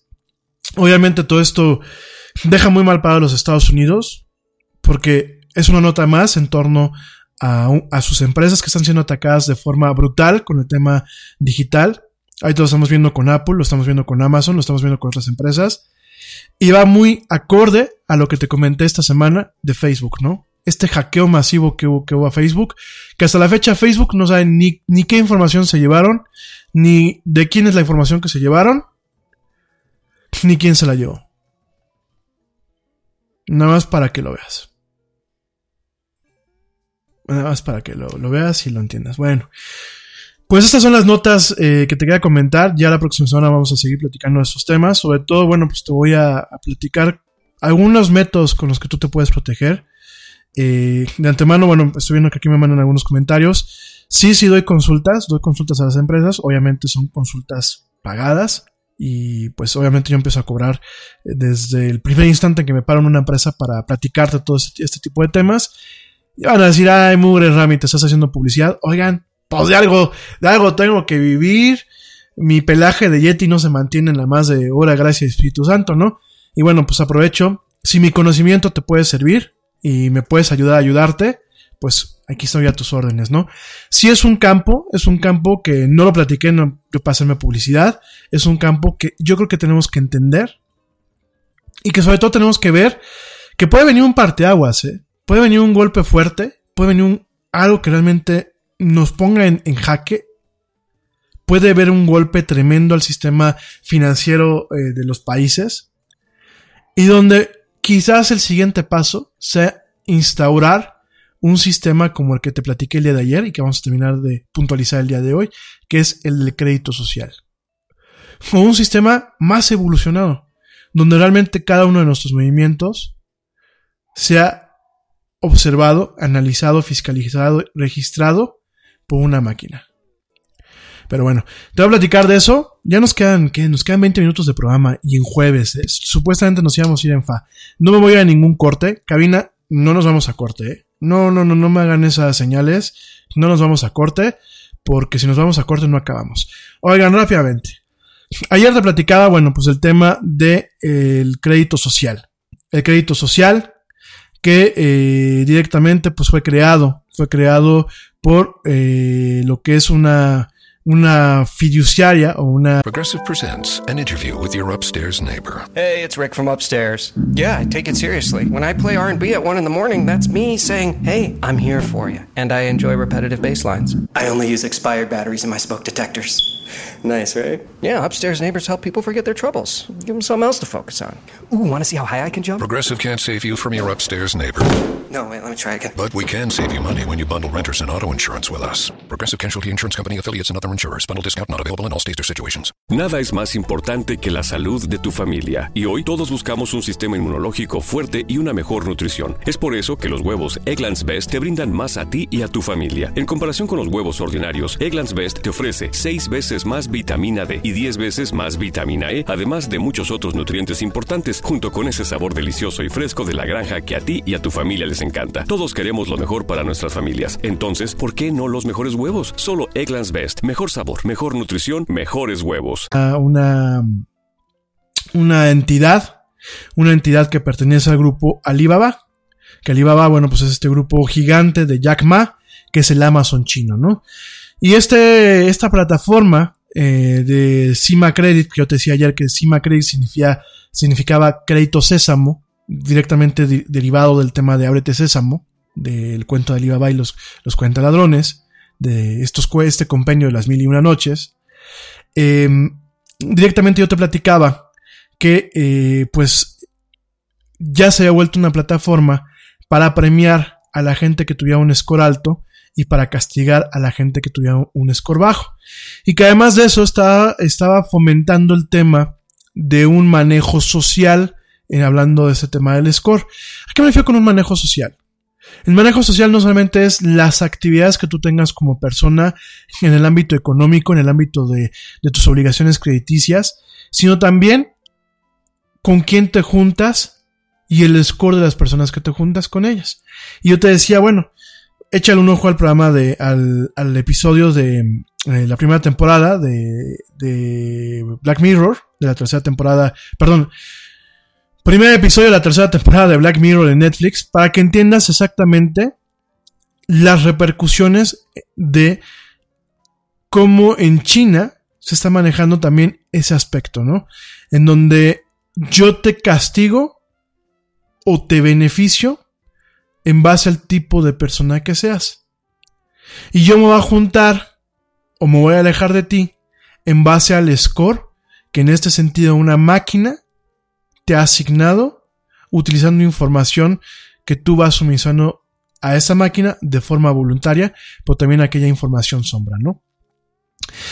Eh, yo te platicaba ayer que este sistema, bueno, pues es, un sistema que en 2010, en, en, al día de hoy, eh, utilizando lo que es la plataforma Alipay, que no te requiere ya que cargues con tarjeta de crédito, sino tú lo pagas con, directamente con tu teléfono. Hoy se procesan cerca de 5.5 mil mil millones. Fíjate, 5.5 mil mil millones. Lo voy, a, lo, voy a decir como viene en inglés. 5.5 trillones en, de dólares en pagos móviles en China utilizando este sistema. Entonces, obviamente la gente está muy encantada de no tener que cargar con efectivo y no cargar con, tarjetas, utilizando solamente para pagar su, su, teléfono y todos los servicios que abren, ¿no? Entonces, directamente, ¿cómo, cómo castiga o cómo premia a la gente que tiene un, score, ¿no? Yo te decía ayer, lo platicaba aquí esta, la persona que hizo este artículo en la, revista Wired, que fue la, la primer artículo que salió este año para, de alguna forma, avivar o despertar este, este tema del crédito social. Te lo voy a volver a compartir en la Yeti.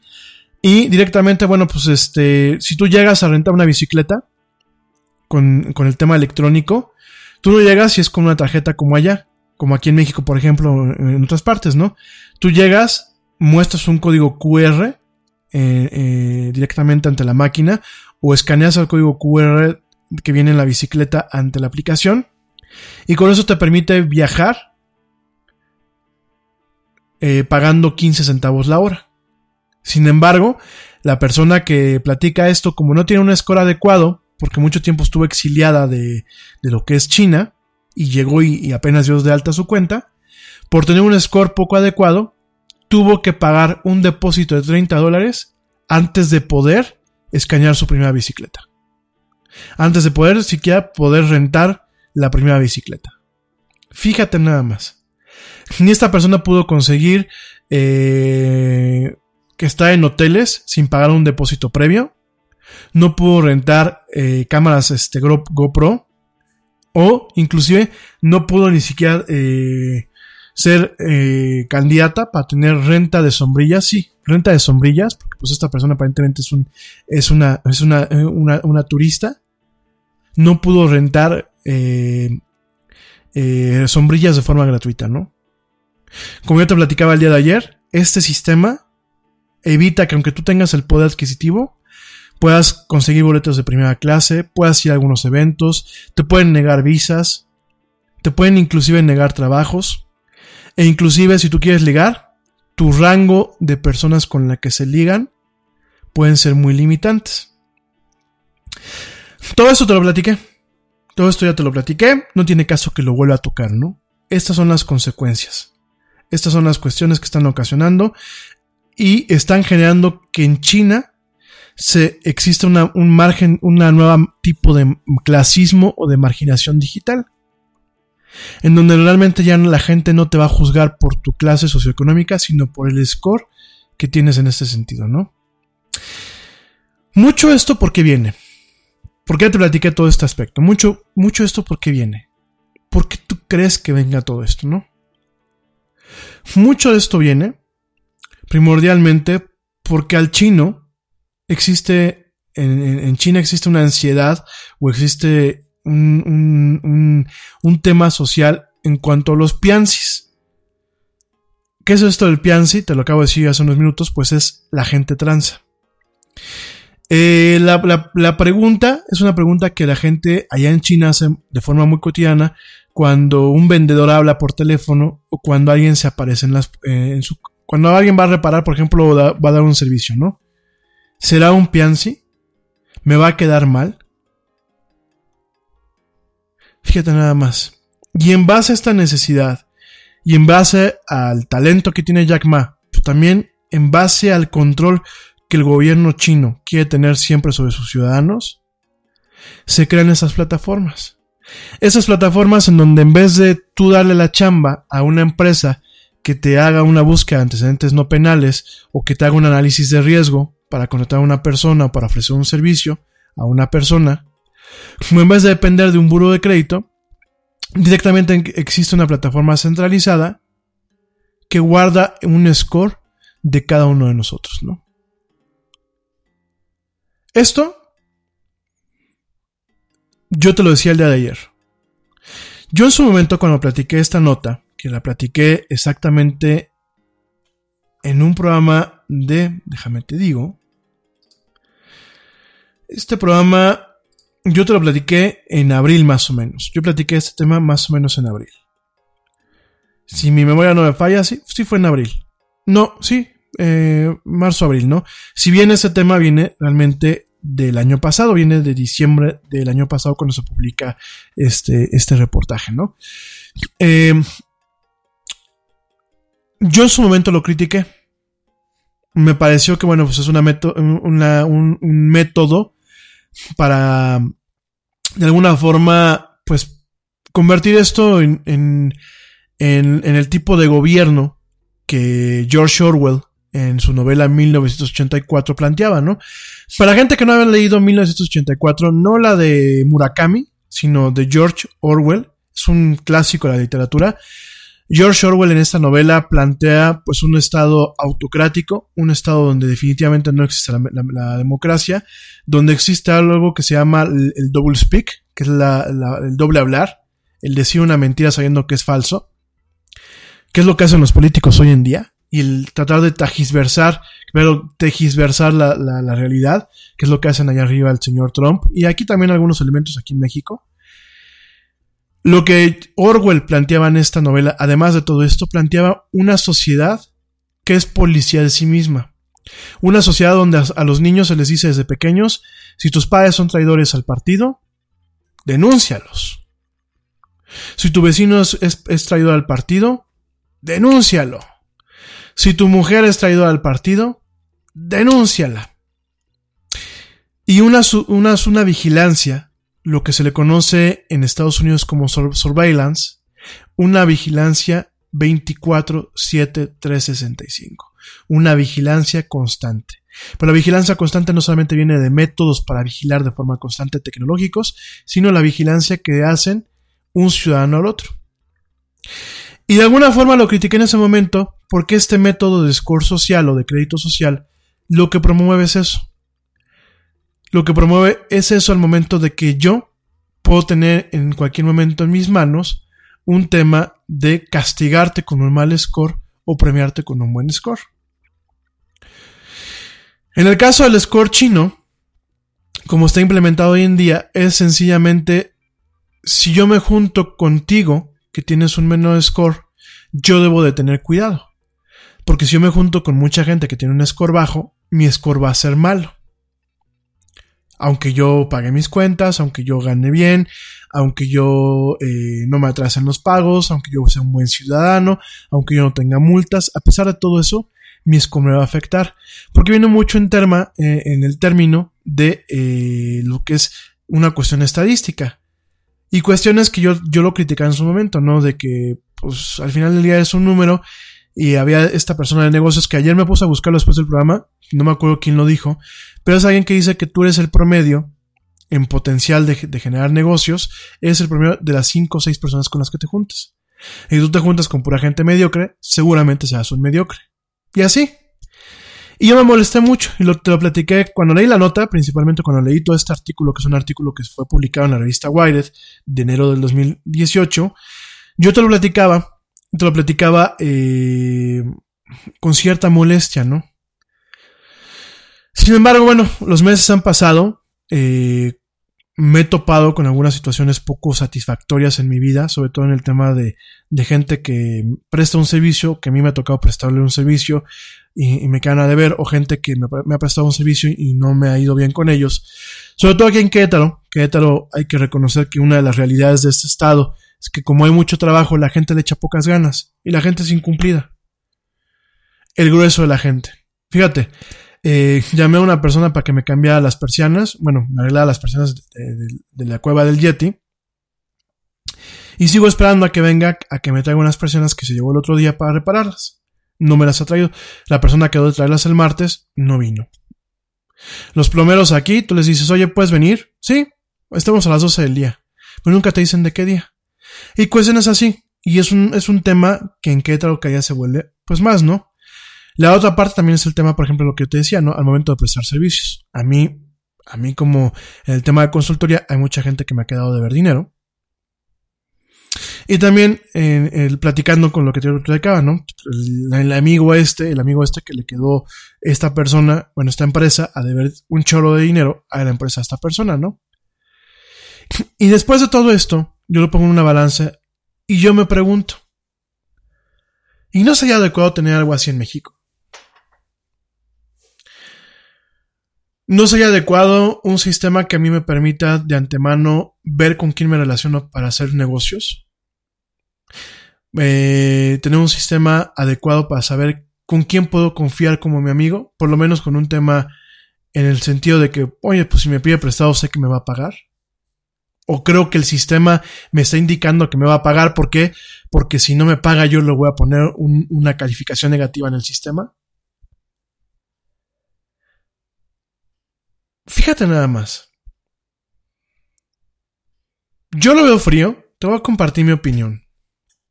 Yo lo veo frío. Lo veo frío en base a todas estas vivencias. A mí sí me... De forma teórica o de forma al aire como un ejercicio de pensamiento, a mí sí me gustaría. A mí sí me gustaría tener un sistema que me evite el dolor de, cabeza de tener que interactuar con gente que me puede ocasionar un día, el día de mañana un problema o me puede ocasionar un dolor de cabeza. A mí me gustaría tener un sistema en donde me permita eh, juntarme con la gente adecuada. Gente adecuada que me va a permitir salir adelante y salir adelante con ellos, ¿no? Eh, me gusta tener un sistema que me dijera que si le voy a llamar a fulano de tal para que me venga a arreglar unas, persianas, y me va a cobrar lo que me va a cobrar, pues que sé que va a cumplir. Porque su score me lo está diciendo. Y es un score que no viene del amigo que quiere ayudarle al amigo, sin que en ocasiones el amigo sepa eh, todas las irregularidades que tiene el amigo cuando tiene un servicio, ¿no? Es un score que genera una máquina, una inteligencia artificial, a través del análisis de, del Big Data, ¿no? Del Big Data, en donde, bueno, de alguna forma genera patrones de riesgo, Fíjate que a mí sí me gustaría. Pero que fuera aplicada para toda la sociedad mexicana, ¿eh? Y de tal forma que también supiéramos el score, por ejemplo, los políticos, ¿no? Para saber si voto por él o no voto por él. O si contrato los servicios de una empresa o no. O si voy a un médico o no. Quizás yo hablo un poquito ahorita por el hartazgo que estoy viviendo en esta etapa de mi vida con muchas cosas. Pero yo te apuesto a que a lo mejor ese hartazgo también lo tienes tú. Porque vamos a ser francos. Estamos viviendo tiempos difíciles.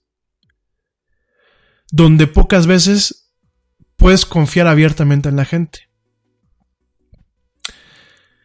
Yo te lo decía ayer, ¿no? El tema de la cadena de confianza, el trust.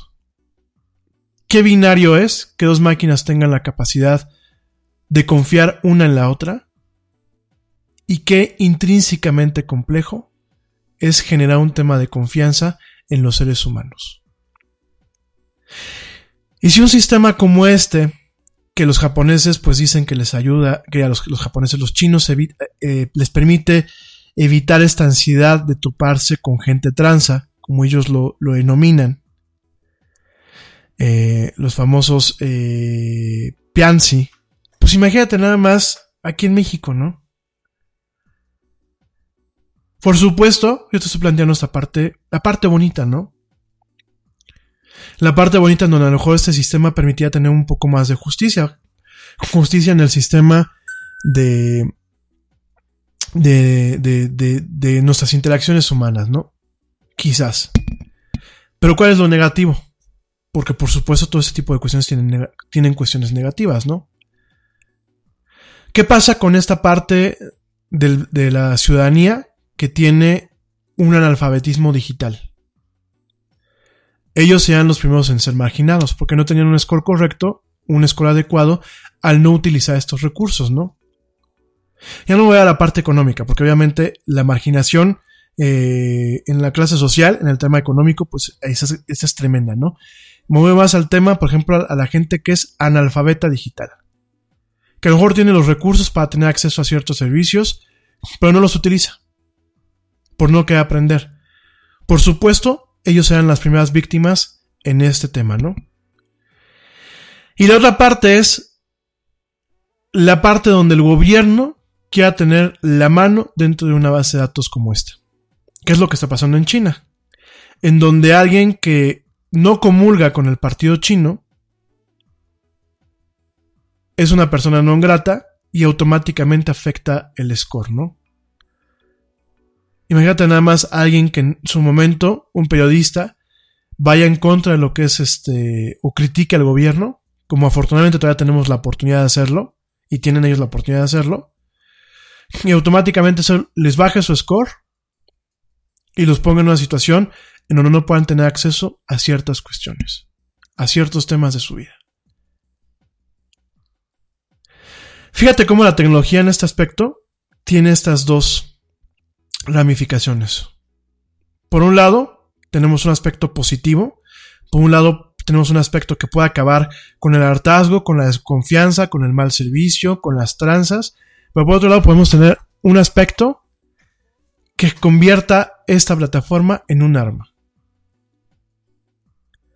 Y que de pronto se vuelva a 1984 y tengamos la noción intrínseca ya como un hábito social, como un, como un uso y costumbre social de ser policías.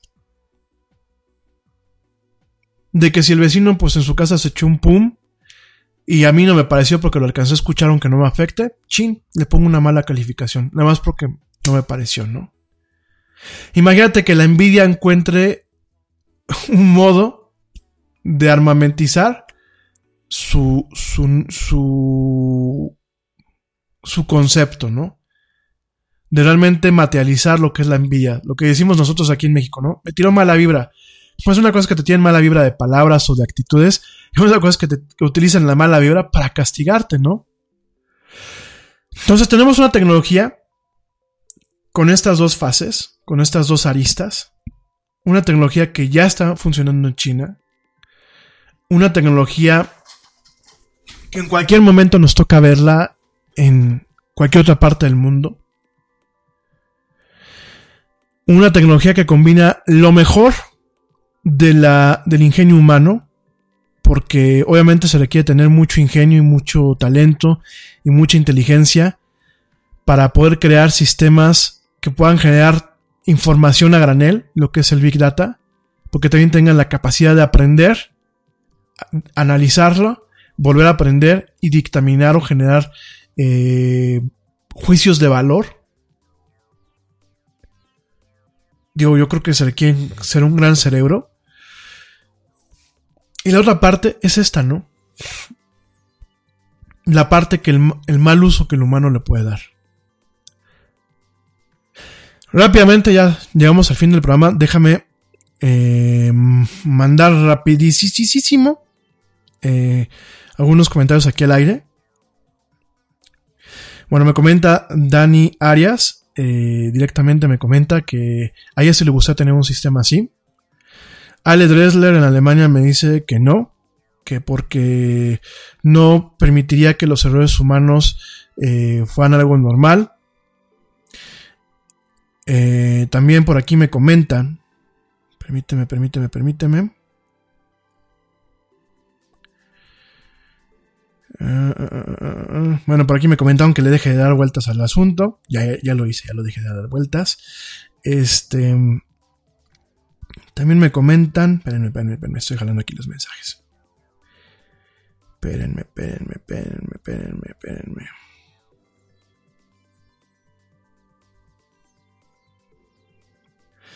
Espérenme, espérenme, espérenme, porque ya se me, ya se me borraron y no me, no me carga, eh, espérenme. Bueno, también saludo, eh, saludos, bueno, me dice Jorge Martín que él considera que estuviera bien que se planteara un sistema así en México, pero ¿quién lo regularía? ¿Los ciudadanos o los gobiernos? Gracias. Eh, Alexis Díaz me dice que no le gustaría un sistema así, que creo que todos los seres humanos, bueno, él cree que todos los seres humanos deben, deben tener derecho a cometer errores y a generar confianza por sus acciones y no por lo que dictamina una máquina. Eh, María Sánchez dice que eh, a ella tampoco le gustaría tener un sistema así, que sería la muerte de la humanidad. Eh, Mario, Mario Valverde dice que sí le gusta tener un sistema así. También por aquí eh, me comenta, comenta Antonio Verdugo, dice que no, que no le gustaría estar en un sistema como el de 1984, y menos en aras de un régimen eh, dictatorial. Eh, Eduardo Cervantes. Saludos Lalo, gracias por lo que me comentas. Dice que a él no le gustaría, que ya vio el, capítulo de Netflix y no, definitivamente no le gustaría. Eh, Jesús Lozano dice, dice que ojalá que la cuarta transformación no se le, no se le antoje contra todos los servicios del chino para imponer un sistema así. Eh, Mariana Ávila dice que no le gustaría. Y por último, la charita cuántica dice que no le gustaría tener un sistema así. Bueno, esos son algunos comentarios em, que me hicieron llegar, gracias. Pues muchos dicen que no les gustaría tener un sistema así. Quién sabe. Yo quizás en este momento a mí sí me gustaría. Ahorita, en este momento de mi vida. Obviamente, haya que tener las salvaguardas para que no se volviera un arma contra nosotros mismos, ¿no? Pero bueno. En fin, les voy a compartir este artículo. Ese es el artículo de Wired. Se los compartí eh, hace ya unos meses. Se los voy a volver a compartir. Leanlo, es un artículo muy interesante. Vean el episodio de eh, directamente Nosedive, episodio 1 de la temporada 3 de Black Mirror. Y bueno, vamos a, no quitarle el ojo, ¿no? Eh, lo que dice el gobierno chino es que en el 2020 quiere implementar directamente este sistema. Aún hay muchas preguntas en el aire. ¿Quién va a mantener la base de datos? Van a haber varias empresas, así como los buros de crédito en Estados Unidos, que mantengan la base de datos y le reporten al gobierno o estén intercomunicadas. Va a ser directamente la empresa eh, de Alibaba, eh, trabajando en conjunto con el gobierno chino, o va a ser directamente el gobierno chino quien opere directamente este tipo de bases de datos. Aún quedan estas incógnitas, lo que sí ya estamos viendo es un impacto social, lo que sí ya estamos viendo es una sociedad que está permeando, siendo permeada por este control, porque al final del día es un tipo de control, que está adaptando y, adaptándose directamente a esta tecnología que lo está convirtiendo en un uso y costumbre, que lo está convirtiendo en un mecanismo de protección social, pero que a cambio está sacrificando privacidad, información personal, como bien dicen algunos de ustedes, la capacidad de cometer errores, la capacidad de ser sincero y está sacrificando hasta cierto punto lo que es la libertad de expresión hasta dónde comienza el beneficio, hasta dónde eh, termina el beneficio y comienza un método de control como quizás no lo hemos visto a lo largo de la historia humana. Hasta dónde, eh, dónde comienza un método de protección social, dónde comienza o dónde termina un tema que de alguna forma podría ser más justo. Algunas cuestiones tanto de ley, tanto judiciales, tanto comerciales, tanto profesionales y sociales dentro de una nación. Y dónde comienza y dónde termina un método que puede ser usado como una herramienta, como un vástago, como un tridente para reprimir una y otra vez aquellas personas que quizás no entren dentro de un conjunto de opiniones o no entren en un estándar. No hay que perder la vista esto, definitivamente. Porque el futuro, cuando ya no es cuando el futuro nos alcanza, el futuro ya nos alcanzó. Ya lo estamos viviendo hoy en día. Y si no estamos preparados, quizás para muchos el futuro que nos espere sea más incierto de lo que ya es. Pero bueno, ya con eso te dejo. Ya son las nueve y cacho de la noche. Ya me eché mucho rollo, ni siquiera hubo corte. Me aventé aquí dos horas de estar hablando como merolico. Ya me quieren colgar también por acá. Pero bueno. Eh, te deseo una excelente noche. Te deseo una excelente noche de jueves. Nos escuchamos el próximo lunes, ya sabes, aquí seguimos en esto que es la del Yeti. Te agradezco una vez más la paciencia, te agradezco una vez más el que escuches. Por aquí algunos de ustedes me han sugerido que haga los podcasts un poquito más cortos. Sí, lo vamos a hacer un poquito más cortos o haremos algunas versiones resumidas o algunas cápsulas para que las puedan escuchar este, de forma rápida. Eh, porque hay otra gente que me dice, pues sigue hablando, aviéntate otros, otros 10 minutos más, aviéntate otros 20 minutos más, aviéntate una hora más. De hecho, hay gente que me sigue pidiendo que aviente las 3 horas, como en ocasiones nos, lo hemos aventado. Entonces, bien, déjenme encontrar un punto medio. Eh, de cualquier forma, bueno, pues ya estaremos eh, quizás en algún momento publicando algunas pequeñas cápsulas complementarias al, al programa del Yeti, al programa del Yeti en vivo y al podcast normal. Como sea, pues mil gracias por escucharme, gracias por eh, tus comentarios, gracias por las sugerencias de temas para platicar. La próxima semana vamos a hablar de temas menos densos y un poquito más ágiles. Ya vamos a hablar la próxima semana de cuestiones de entretenimiento. Ahora sí, les voy a platicar de los torneos de Fortnite, de videojuegos, de anime, de literatura, de arte. Prometido. La próxima semana ya será un poco más leve. Y bueno, pues por lo mientras me despido. Llega bien a tu casa maneja con cuidado, si no has llegado, prefiere llegar tarde, pero llegar bien. Si estás en tu trabajo, que te sea leve, que acabes pronto y te puedas ir a descansar pronto. Si ya llegaste en casa, disfruta el jueves, disfruta este olor a fin de semana, disfruta el fin de semana, disfruta todo lo que conlleva el poder descansar, disfrutar de la familia, disfrutar de lo que tú haces, de tus hobbies, de todo lo que te gusta hacer. Pásenla bonito. Yo te deseo eh, desde lo más profundo de mi corazón mucha buena vibra, muchos éxitos, mucho descanso y lo mejor de lo mejor. Nos escuchamos el próximo lunes en punto de las 7 pm, hora central de México. Y como dice el tío Yeti, pórtate mal, porque portarse bien es aburrido, cuídate bien. Y vámonos. ¿Por qué? Porque ya nos vieron, nos escuchamos el próximo lunes. Vámonos, cabina, ya a descansar. Gracias, cabina. Y más atención la próxima vez, ¿no? Eso de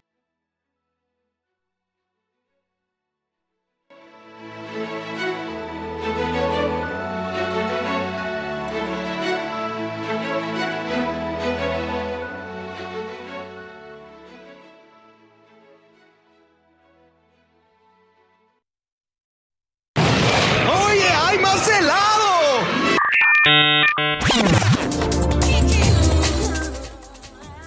Que la actualidad no te deje helado. Te esperamos en la siguiente emisión de La Era del Yeti.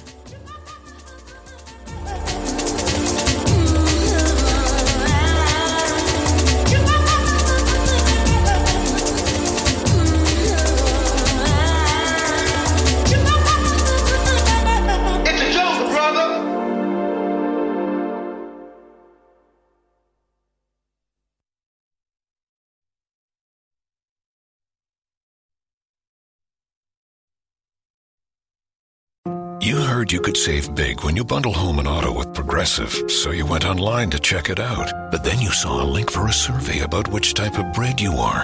And now you're on question 17, barely scratching the surface of your bread identity. You always thought of yourself as a brioche, but are you actually more of a pumpernickel? Ah, yes. They said it was easy to save money bundling with Progressive, but they forgot about the rest of the internet. Progressive Casualty Insurance Company affiliates and other insurers. Bundle discount not available in all states or situations. Nada es más importante que la salud de tu familia y hoy todos buscamos un sistema inmunológico fuerte y una mejor nutrición. Es por eso que los huevos Egglands Best te brindan más a ti y a tu familia. En comparación con los huevos ordinarios, Egglands Best te ofrece 6 veces más vitamina D y 10 veces más vitamina E, además de muchos otros nutrientes importantes, junto con ese sabor delicioso y fresco de la granja que a ti y a tu familia les encanta. Todos queremos lo mejor para nuestras familias. Entonces, ¿por qué no los mejores huevos? Solo Egglands Best. Mejor sabor, mejor nutrición, mejores huevos.